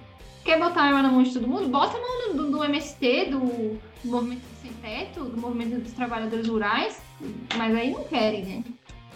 Infelizmente, porque pra mim é Você fala de liberar arma, é é arma pro fazendeiro, pro, pro latifundiário, é arma pro homem branco lá de Santa Catarina. É, eu quero arma na mão dos indígenas, eu quero arma na mão dos andinos, eu quero arma pra meter bala no cu de, de... Se quando a- as aldeias indígenas estiverem cheias de HK, se vai aparecer grileiro tentando expulsar a galera de lá, quero ver. Pô, meu sonho, sinceramente, eu não tenho muitos sonhos, porque não, não, não tenho muita esperança, mas assim, se eu ganhasse na loteria, e eu jogo, se eu ganhasse na loteria, eu ia financiar certos grupos, cara, eu ia financiar certíssimos grupos. A Caixa Econômica vai ouvir isso e nunca vai me premiar, mas... Vamos manipular lá os dados. É, não, foda, vou jogar no nome de outra pessoa. Ah, Eu acho que no Brasil urge a necessidade de um levante semelhante ao zapatista. Acho que Zapatista, cara, isso, isso pra mim é, é o exemplo de tudo. É, é, aqui no Brasil, uma vez eu fiz, eu fiz um- uma pequena thread no Twitter falando sobre o meu nickname, que é Lamento Boliviano, né? O, o nomezinho lá do Twitter. Porque é uma música que aqui o Brasil não consome música de outros países da América Latina, mas assim, é uma música muito famosa aí dos, dos, outros- nos outros países. É uma música de uma banda argentina lá e tal. E ela fala sobre alcoolismo, alcoolismo indígena. Porque aqui no Brasil, como, como o, o indígena ele foi muito distanciado assim do, do convívio, vamos dizer, a maioria foi dizimada, mas os que sobrou para o brasileiro médio, eles não existem. Não, não é uma população que é muito levada em conta. É, não tem essa noção, mas assim, o, o indígena nos outros países, na América do Norte, na, na América Central e tal, que é maioria nos Andes, eles são a maioria da população e são a maioria de muitos problemas sociais também, como o alcoolismo. E é, o alcoolismo lá foi causado exatamente por essa relação que a gente tem com a natureza, que não tem, né, no, no caso, que foi tirada, e isso causa uma angústia horrível, porque para uma pessoa que cresce com uma visão de que é parte da natureza, você ser tirado disso é meio que tirar sua vida. Você ser obrigado a trabalhar, porque a gente é obrigado a trabalhar, a gente não trabalha porque quer, a gente trabalha porque a gente é obrigado. Se a gente não trabalhar, não tem o que comer. A gente não trabalha para viver. A, a gente, gente vive para trabalhar. trabalhar. Eu mesma, eu acordei hoje às 5 horas da manhã e não parei de trabalhar até agora. Então, assim, isso porque eu sou minha própria patroa, né? Entre aspas. O pessoal adora me romantizar, que fala que, tipo, puta, que mulher foda, girl, boss. Não é isso, gente. É completamente o contrário. É o mito do autônomo empreendedor. Não, então, é totalmente contrário. Eu, eu, depois que eu comecei a trabalhar, nunca mais eu parei de trabalhar. Eu não tenho folga, eu não tenho férias, eu não tenho décimo terceiro, eu não tenho vida. É só trabalho, trabalho, trabalho, trabalho. E isso é angustiante mesmo. Eu, eu não tenho problema com alcoolismo nem nada, nunca tive, mas assim, eu vi meu pai ter problema com isso. Exatamente porque você vê a angústia de uma pessoa que cresceu em um outro contexto vir ser explorada e, e ter que ficar feliz com isso. Porque pense o seguinte: se esse cenário é angustiante para quem vive aqui, para quem nasceu aqui, imagine para quem conheceu a outra realidade, que não tem os problemas que aqui tem. Exatamente. Então, assim, os povos indígenas, os povos até realmente de outras culturas, assim, os pessoal do leste asiático, o pessoal árabe e tal, tem uma ligação maior com, com o entorno, com comunidade, do que a gente aqui vivendo enquanto ocidental, né? Eu que não sou, bem, entre aspas, a, a, o exemplo de ocidental, mas vivendo aqui você fica totalmente agoniado. Então imagina se você cresce em outro contexto. Eu mesma que tenho, sempre tive a oportunidade de crescer, ainda bem, cercada dessa, dessa consciência de, de, que, de que a natureza é parte minha também, do que o animal que eu comi, ele, ele, ele nasceu e cresceu e deu a vida dele para eu poder continuar vivendo, é muito, muito angustiante, muito. A gente, aqui eu sou colonizada a todo momento, porque você vai no mercado e você vai lá e compra um pé de alface, alface que não é brasileira, né? Sendo que aqui tem, sei lá, serralha, tem, tem taioba, tem um monte de coisas que a gente podia estar comendo aqui, que não precisa de um monte de agrotóxico, que não precisa desmatar um monte de lugar.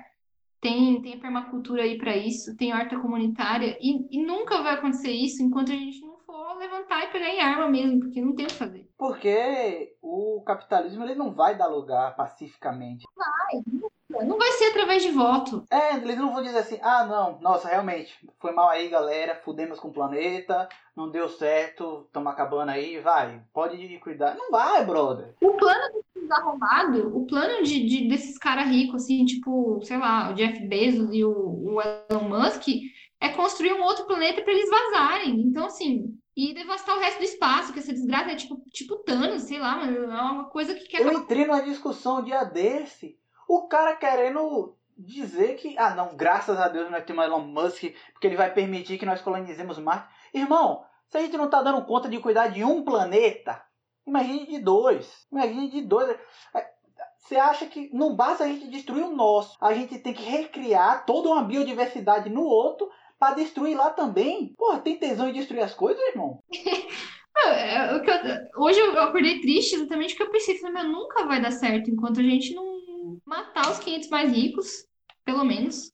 E toda a descendência deles, sabe? Fazer meio que os anarquistas lá da... A guerra civil que Bolsonaro queria com os 30 é, mil mortos. Sabe, os últimos czares da Rússia? Parabéns para quem fez aquilo, gente. Sinceramente, não pode sobrar ninguém. Não pode sobrar ninguém desses caras. Enfim, né? Eu sou sempre uma pessoa paz e amor. paz e amor pra caralho, mas é foda, eu fico muito puta, porque eu. eu Paz entre nós, guerra ao senhor. Eu, eu, eu, eu nasci num tempo muito errado, cara. Se eu pudesse voltar no tempo, igual esse meme que tá rolando agora, se eu tivesse uma oportunidade de voltar no tempo. O Arnold Schwarzenegger correndo. É, não. Eu, eu ia. Eu nem sei para onde eu ia voltar, mas eu ia matar o primeiro. Sem voltar no tempo, acho que, sei lá, uma bomba atômica nos Estados Unidos e Europa. Tirando, tirando a Rússia. A Rússia eu gosto. Mas o resto, os Estados Unidos, eles gostam muito de, de, bater no peito, de falar que não, que a gente lutou contra os nazis, mas não foi por causa, porque eles discordavam de eugenia ou nada disso, foi por, por interesse político ali, de território. Não, você tem, é, é, é você parar para pensar, Inglaterra e França foi se preocupar com a Alemanha nazista quando percebeu que os caras estavam voltando os rifles para eles. É, não. Ninguém se preocupou na Guerra Espanhola. Não, não, não é uma questão de, de raça, porque, tipo assim, quer, quer pessoa mais racista do que o americano, o americano médio e o europeu médio, qualquer país da Europa, tirando do, do, do leste europeu, assim, que é mais eslavo, qualquer um deles, meu, é, tem, tem movimentos tão, tão nazistas e fascistas quanto, quanto tinha na Alemanha. É, todo mundo calou a boca quando o Franco estava atacando a, o povo espanhol. Ninguém estava nem aí para Franco. Disse: não, não, não vamos nos interferir para não ter a guerra mundial. Aí deixou a Alemanha e a Itália financiar os fascistas e, e a União Soviética deixou os espanhóis de mão e todo mundo fez de conta que não viu e deixou lá rolar. Nunca foi sobre democracia. Não foi, não. E outra, eu também não gosto dessa parada que o pessoal fica falando muito de ah, não, porque a democracia, a gente tem que defender a democracia. Não tem que defender a democracia. Eu não vou, assim, não vou defender fascismo, mas assim, democracia tá longe de ser o melhor dos, dos sistemas. Tanto que, tanto que o político já gosta de falar que, tipo, o povo, ele já se distancia, ele não é aquilo ali. O povo é outra coisa. O povo brasileiro. É, então, porque ele não é o povo brasileiro. Ele é outra coisa. Esse negócio de hierarquia não é muito minha praia, não, viu? E pode botar um nome bonitinho que for. Nunca vai dar certo. Não vai ser através do. Como diria, parafraseando o presidente, através do voto nesse país. Você não vai mudar nada. Você não vai mudar nada. Vai mudar quando matar 30 mil políticos, filha da puta e rico. É isso que vai mudar. E não dá para fugir, mas você falou de hierarquia, eu só me lembrei do subcomandante Marcos, dos zapatistas, porque, para quem não sabe, o subcomandante Marcos é o porta-voz dos zapatistas, era até um tempo atrás. E ele tem esse nome de subcomandante porque ele está abaixo do povo. Então, ele não é o comandante Marcos, ele é o subcomandante. Ele está abaixo do povo, o povo está acima dele. Os zapatistas eles são um modelo ótimo de, de anarquia que não é inspirada em molde europeu. É, que não é anarquia. É o modelo, é o modelo zapatista zapatismo, enfim. Não é, é um, tem um quê de, de, de anarquia, mas não é aquilo que Bakunin pensou. Porque foi justamente do choque desse pensamento europeu com o pensamento indígena. Quando eles pararam de pensar tem que ser dessa forma, tem que ser dessa forma, e pararam para ouvir o que os indígenas tinham a ensinar, foi que eles se transformaram nesse movimento. E, quando, e é por isso que eu acho importante a gente ter isso no Brasil. A gente não precisa do zapatismo no Brasil, criar. De um movimento próprio. É, a gente não precisa de um território autônomo zapatista brasileiro. A gente precisa de um de algo semelhante a isso nesse processo de tá. A gente tem todas essas ideologias fodas da Europa que falam sobre liberdade, que eu só posso ser livre se todos os outros forem livres e combate aos meios de produção e tal. Mas isso só vai se aplicar com sucesso, nem sei se com sucesso na Europa. Isso é uma realidade europeia, de como a Europa se desenvolveu. Para a gente pensar isso, a gente tem que sentar. Nós, enquanto povo urbano, que acaba sendo uma categoria diferente, mas nós, enquanto povo urbano, e sentar com o povo camponês, que ainda existe. O Brasil não é essa potência industrial que a galera do Sul e Sudeste acha, que faz de conta que não existe. O resto do Brasil, o Brasil de verdade, né? Que é, é que, que não existe esse movimento camponês tem que parar e sentar e ouvir a comunidade indígena, entender o que a comunidade indígena tem a ensinar, porque ela tem a ensinar. Não é. Marx não é detentor de todo conhecimento. Eu digo, outro dia, é, eu que, enquanto anarquista, porque vivo aqui, outro dia um amigo meu veio que também é anarquista, ele veio falar, perguntar por que que eu achava, porque eu tinha tweetado isso também, né? Por que que eu achava que nunca o anarquismo e o comunismo vai representar plenamente alguma, algum povo indígena. E aí, a, a diferença que fica entre a forma de organização que foi pensada para a Europa e a forma que os indígenas se organizavam e se organizam aqui é exatamente a falta de cosmovisão. O homem que cresceu numa no, que, que cresceu numa sociedade ocidental que é voltada para o trabalho e o trabalho é o entre aspas Deus e o consumo e tudo isso ele não, nunca vai, vai representar bem o indígena que, que, a, a, que tem a cosmovisão de que a natureza é a, o Deus maior que tem, é tudo é sagrado. Não, não enquanto que tudo é sagrado, que é, que é sacralizado, que é intocável, alguma coisa assim. Então, não esse sagrado cristão, religioso, de, é, divino é, que você não pode tocar, mas esse sagrado que a gente estava tanto discutindo de ser aquilo que nos faz uma comunidade. Aquilo que nos torna humanos, que é fazer parte de uma comunidade, de, de, de fazer parte da natureza enquanto, enquanto indivíduo enquanto coletivo. Então, nunca, nunca nenhum movimento vai, vai representar isso. E eu entendo plenamente. Então, quando eu falo sobre anarquismo, sobre fazer uma horta comunitária aqui, é porque aqui a visão é totalmente diferente. Se eu voltar para lá, é, é, outro, vai ser outro tipo de política a ser debatida. Então, lá não é a hierarquia. Aqui sempre os anarquistas gostam de falar sem Deus, sem patrão e sem marido. Lá é outro jeito, é outra comunidade. Os papéis de gênero são diferentes os papéis da, da religião que não é religião, os papéis do, de tudo é diferente. Então não tem como eu chegar lá e falar, não, não pode ter religião. E esse foi, foi um dos erros de, de, de muitos movimentos da, da, União Soviética, de vários outros, do Sendeiro, de falar que não, não pode ter religião. Enquanto assim. Não, de fato não pode ter essa religião enquanto a religião como eles entendem. Porque religião para ele é essa questão é. mitológica de você e enquanto, Deus. Enquanto hierarquia, enquanto poderio político, enquanto clero, a igreja faz mal. É o, é o que Bakunin fala em Deus e o Estado. Exato. E enquanto clero, a igreja não pode existir. A igreja que a gente está falando é a igreja padrão católica, apostólica romana, a igreja cristã. É... Que também não é o termo certo de igreja, porque igreja não é aquilo. Se você for nas próprias escrituras cristãs, o que Jesus fala quando ele fala em igreja é que quando houverem dois falando em meu nome, ali estará minha igreja. Ou seja, é justamente a comunidade. A igreja é a comunidade, não é o prédio, não é a instituição, é o grupo. E, tipo, a crítica em Bakunin. Exatamente. E aí, enfim, isso, isso nunca vai se encaixar. E da mesma forma que. que... Inclusive, tem até um episódio do Chapolin, que eu gosto muito.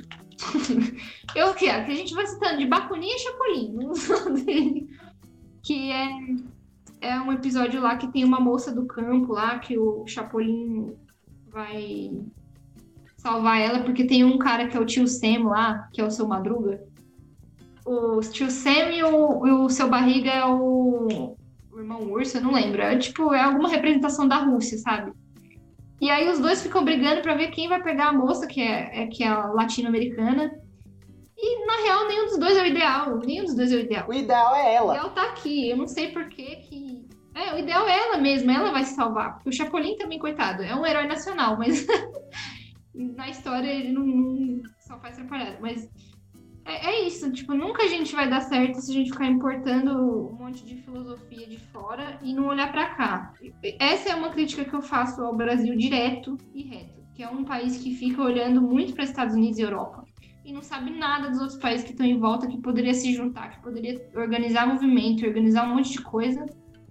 E aí eu vejo uma esquerda me delirando com pátria grande, não sei o quê. Pô, você fica delirando com isso, mas ninguém lê um escritor latino-americano, gente E, e tipo, coisa. não é querendo também dizer que o que vem da Europa é descartável, não é isso. Mas é que é uma realidade diferente. É aprender. É uma realidade diferente. Mas é realidades totalmente diferentes, totalmente. Da questão, desde você estar inserido no meio da natureza até, até a sociedade industrializada do jeito que é aqui. É até a natureza é diferente. Exato. Por exemplo, você vê, o pessoal vem muito falar de bem-estar bem social usando países nórdicos como exemplo. Eles são exemplo do quê? Ah, mas eles nunca colonizaram nenhum outro país, tirando a Holanda, né? Beleza, mas eles estão colonizando até hoje. Tem empresa norueguesa que, que vem extrair minério na Bolívia, que vem extrair um monte de coisa. Foram um dos principais responsáveis pela extinção de várias espécies de baleias. Exato, então assim, não, não, não tem como você falar. O pessoal da Europa tem um bem-estar social para a comunidade deles, mas é para eles. Enquanto isso, eles estão querendo acabar com a Bolívia, tirar todo o lítio possível. E aí é que tá, eles têm o bem-estar social deles, mas esse bem-estar é baseado no mal-estar da gente. da gente que é América do Sul, da África, da Ásia, dessas regiões periféricas do mundo. Enquanto, enquanto pessoa de esquerda, milito e tal, gente, Marx foi muito importante, a gente tem que ler, a gente tem que conhecer, a gente tem que aprender com tudo que aconteceu na Europa, mas a gente não é Europa. A gente não é Europa, a gente não é Estados Unidos. A gente tem que construir o nosso. Exatamente. E a, aqui eu vejo muita, como sendo uma pessoa meio que de fora, apesar de ter nascido aqui, muita gente da esquerda mesmo falando o Brasil é o maior, porque o Brasil é os Estados Unidos da América do Sul, tem, tem, tem potencial para ser os Estados Unidos da América do Sul.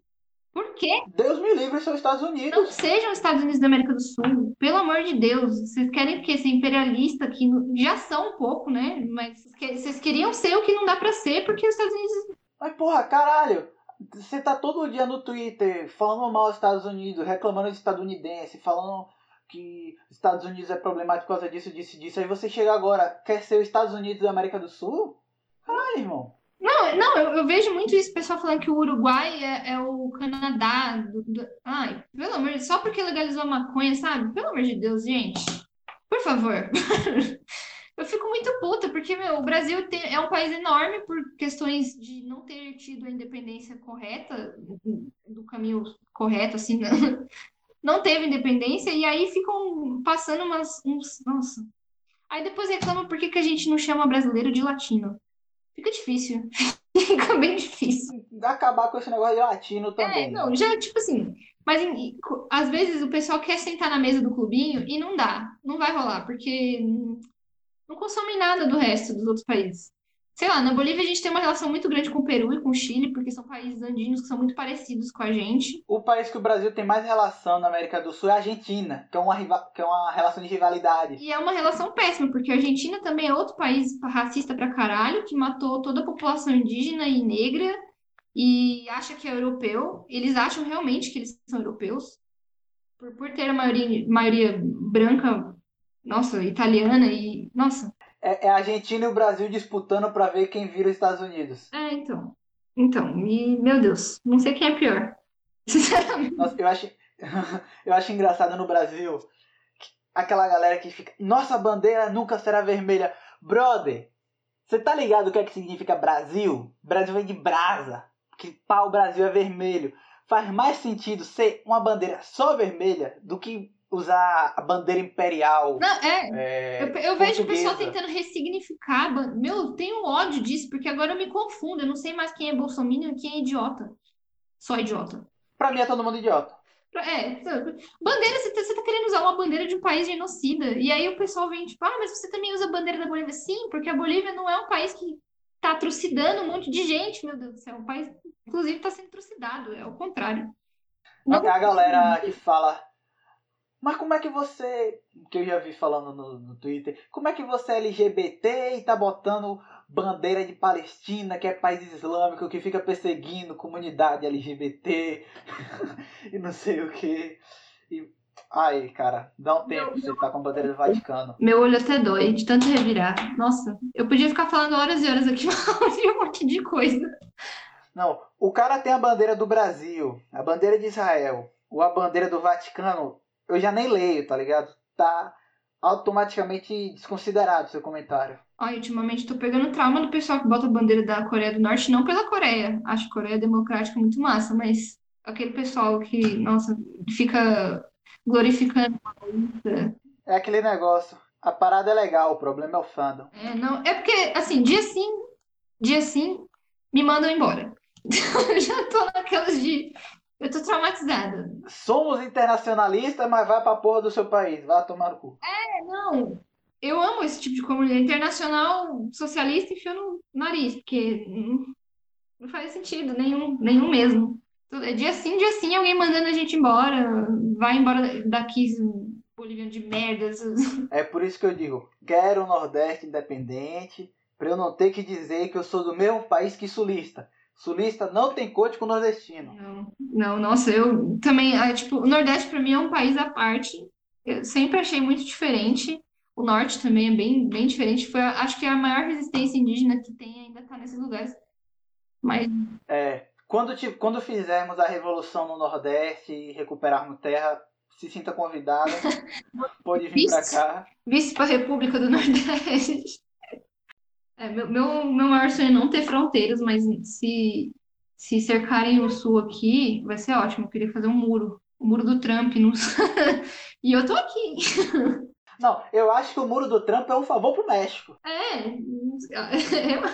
Mas uma hora os Estados Unidos vai ver que vai ser. Vão se fuder. Porque, meu, é, o país desgraçado também, né? Uma, a maior parte dos trabalhadores lá de construção civil, de serviços essenciais, assim, de, de manutenção da vida humana, é feito por latino-americanos. E eles xingam um monte, mas assim, aquele país foi construído igual São Paulo foi construído no suor de nordestino. Pronto.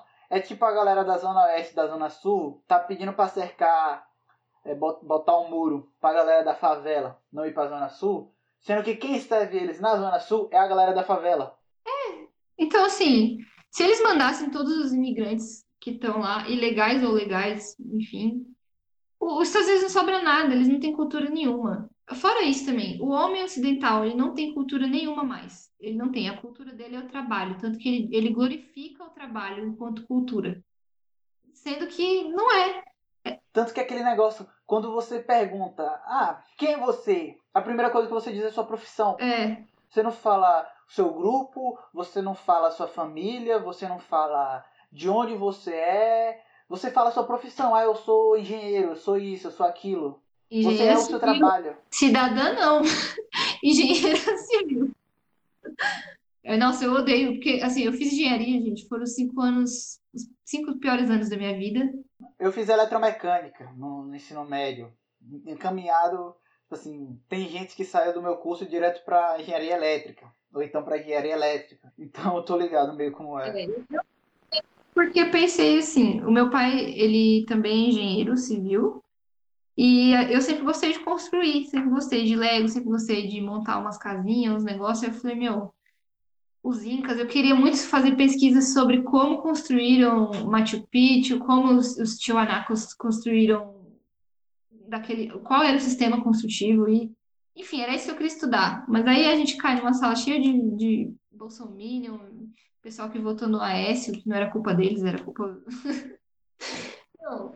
E é um pessoal que assim, a construção civil, enquanto ela não se entender como função social, muita coisa também é, é, é o que mais interfere é, no, no, campo é o agropecuário, a, a agropecuária, a exploração, e na cidade é a construção civil construindo esse monte de condomínio minúsculo, gentrificando um monte de centro e, e fazendo as pessoas se separarem. As pessoas pobres cada vez estão mais longe. Eu, morando aqui em Carapicuíba, sei o sofrimento que é, mas é o que eu posso pagar.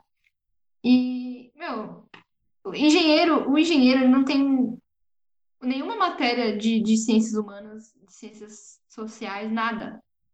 Então, é, é um, profissional que sai de lá querendo desmatar tudo, concretar e fazer condomínio da tenda.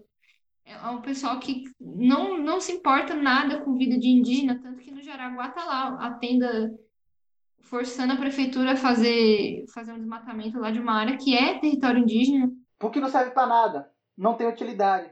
Se não tem utilidade, não tem por que existir. Então, e aí o Bolsonaro, esse idiota, esse imbecil, mas todos os outros presidentes, eu não vou passar pano para o presidente do PT, porque também foi, foi uma presidência que quase dizimou um monte de genocídio indígena no Paulo. Lula fez muito pelo povo, fez, não dá para negar, mas fez mais ainda para empresário. Porque se ele fez. Para empresário. É, se ele fez um pro, pro, pra gente que é povo, ele fez um e meio para empresário. Tanto que aquela carta aos cidadãos que ele anunciou ali é carta aos empresários, brother. Ninguém engole essa não. Se não me engano, foi ele que aprovou o PP na favela. Aprovou e falou que tinha que, que prender mais. Então Pacificar, hoje. Foi, foi ele que botou a polícia dentro da favela. Então. E falou que tem, bandido vai ser tratado, vai, vai, ser, vai ter que apanhar, não sei o quê. E ontem, ontem ele tava falando, ah, Sarah Winter, ah, tem que ser reeducada. ah, a Sarah Winter tem que ser reeducada e, o pessoal na favela tem que perder a casa para construir estádio de copo. Vai se fuder. Quem quiser que compre, quem quiser que compre. Quem quiser que compre. Eu não compro nenhum, assim, aqui no Brasil não teve nenhum, nenhum presidente ainda que, que, foi, que seja uma pessoa indígena ou negra ou que, que entenda outras, outros, outras mazelas assim. Pior que a gente teve um, pre um presidente negro. Era eleito separado. É, presidente e vice-presidente. Aí ele foi eleito vice.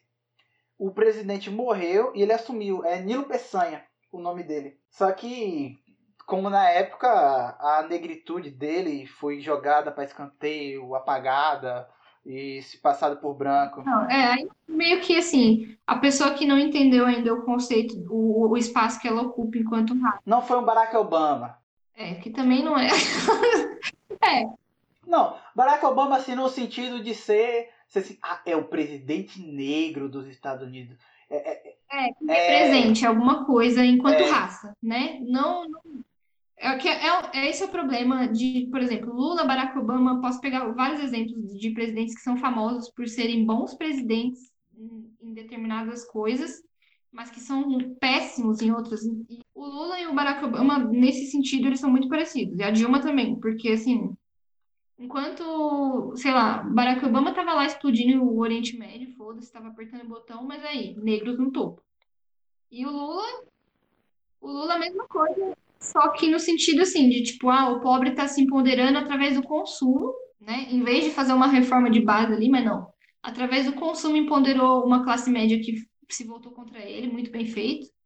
E assim, dizimou o indígena e explorou os países. O problema do Brasil é a classe média que acha que é rico. E, e explorou os países vizinhos até não poder mais, encheu o bolso de banqueiro, encheu o bolso de construtora.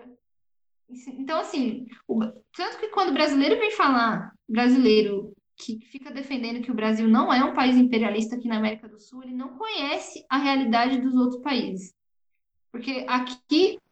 E de fato não conhece, porque brasileiro, quando viaja, não viaja para a América do Sul, viaja para os Estados Unidos ou para a Europa. Totalmente. Meu, o, o pensamento aqui que o brasileiro tem é muito diferente dos outros países da América do Sul, da América Latina em geral.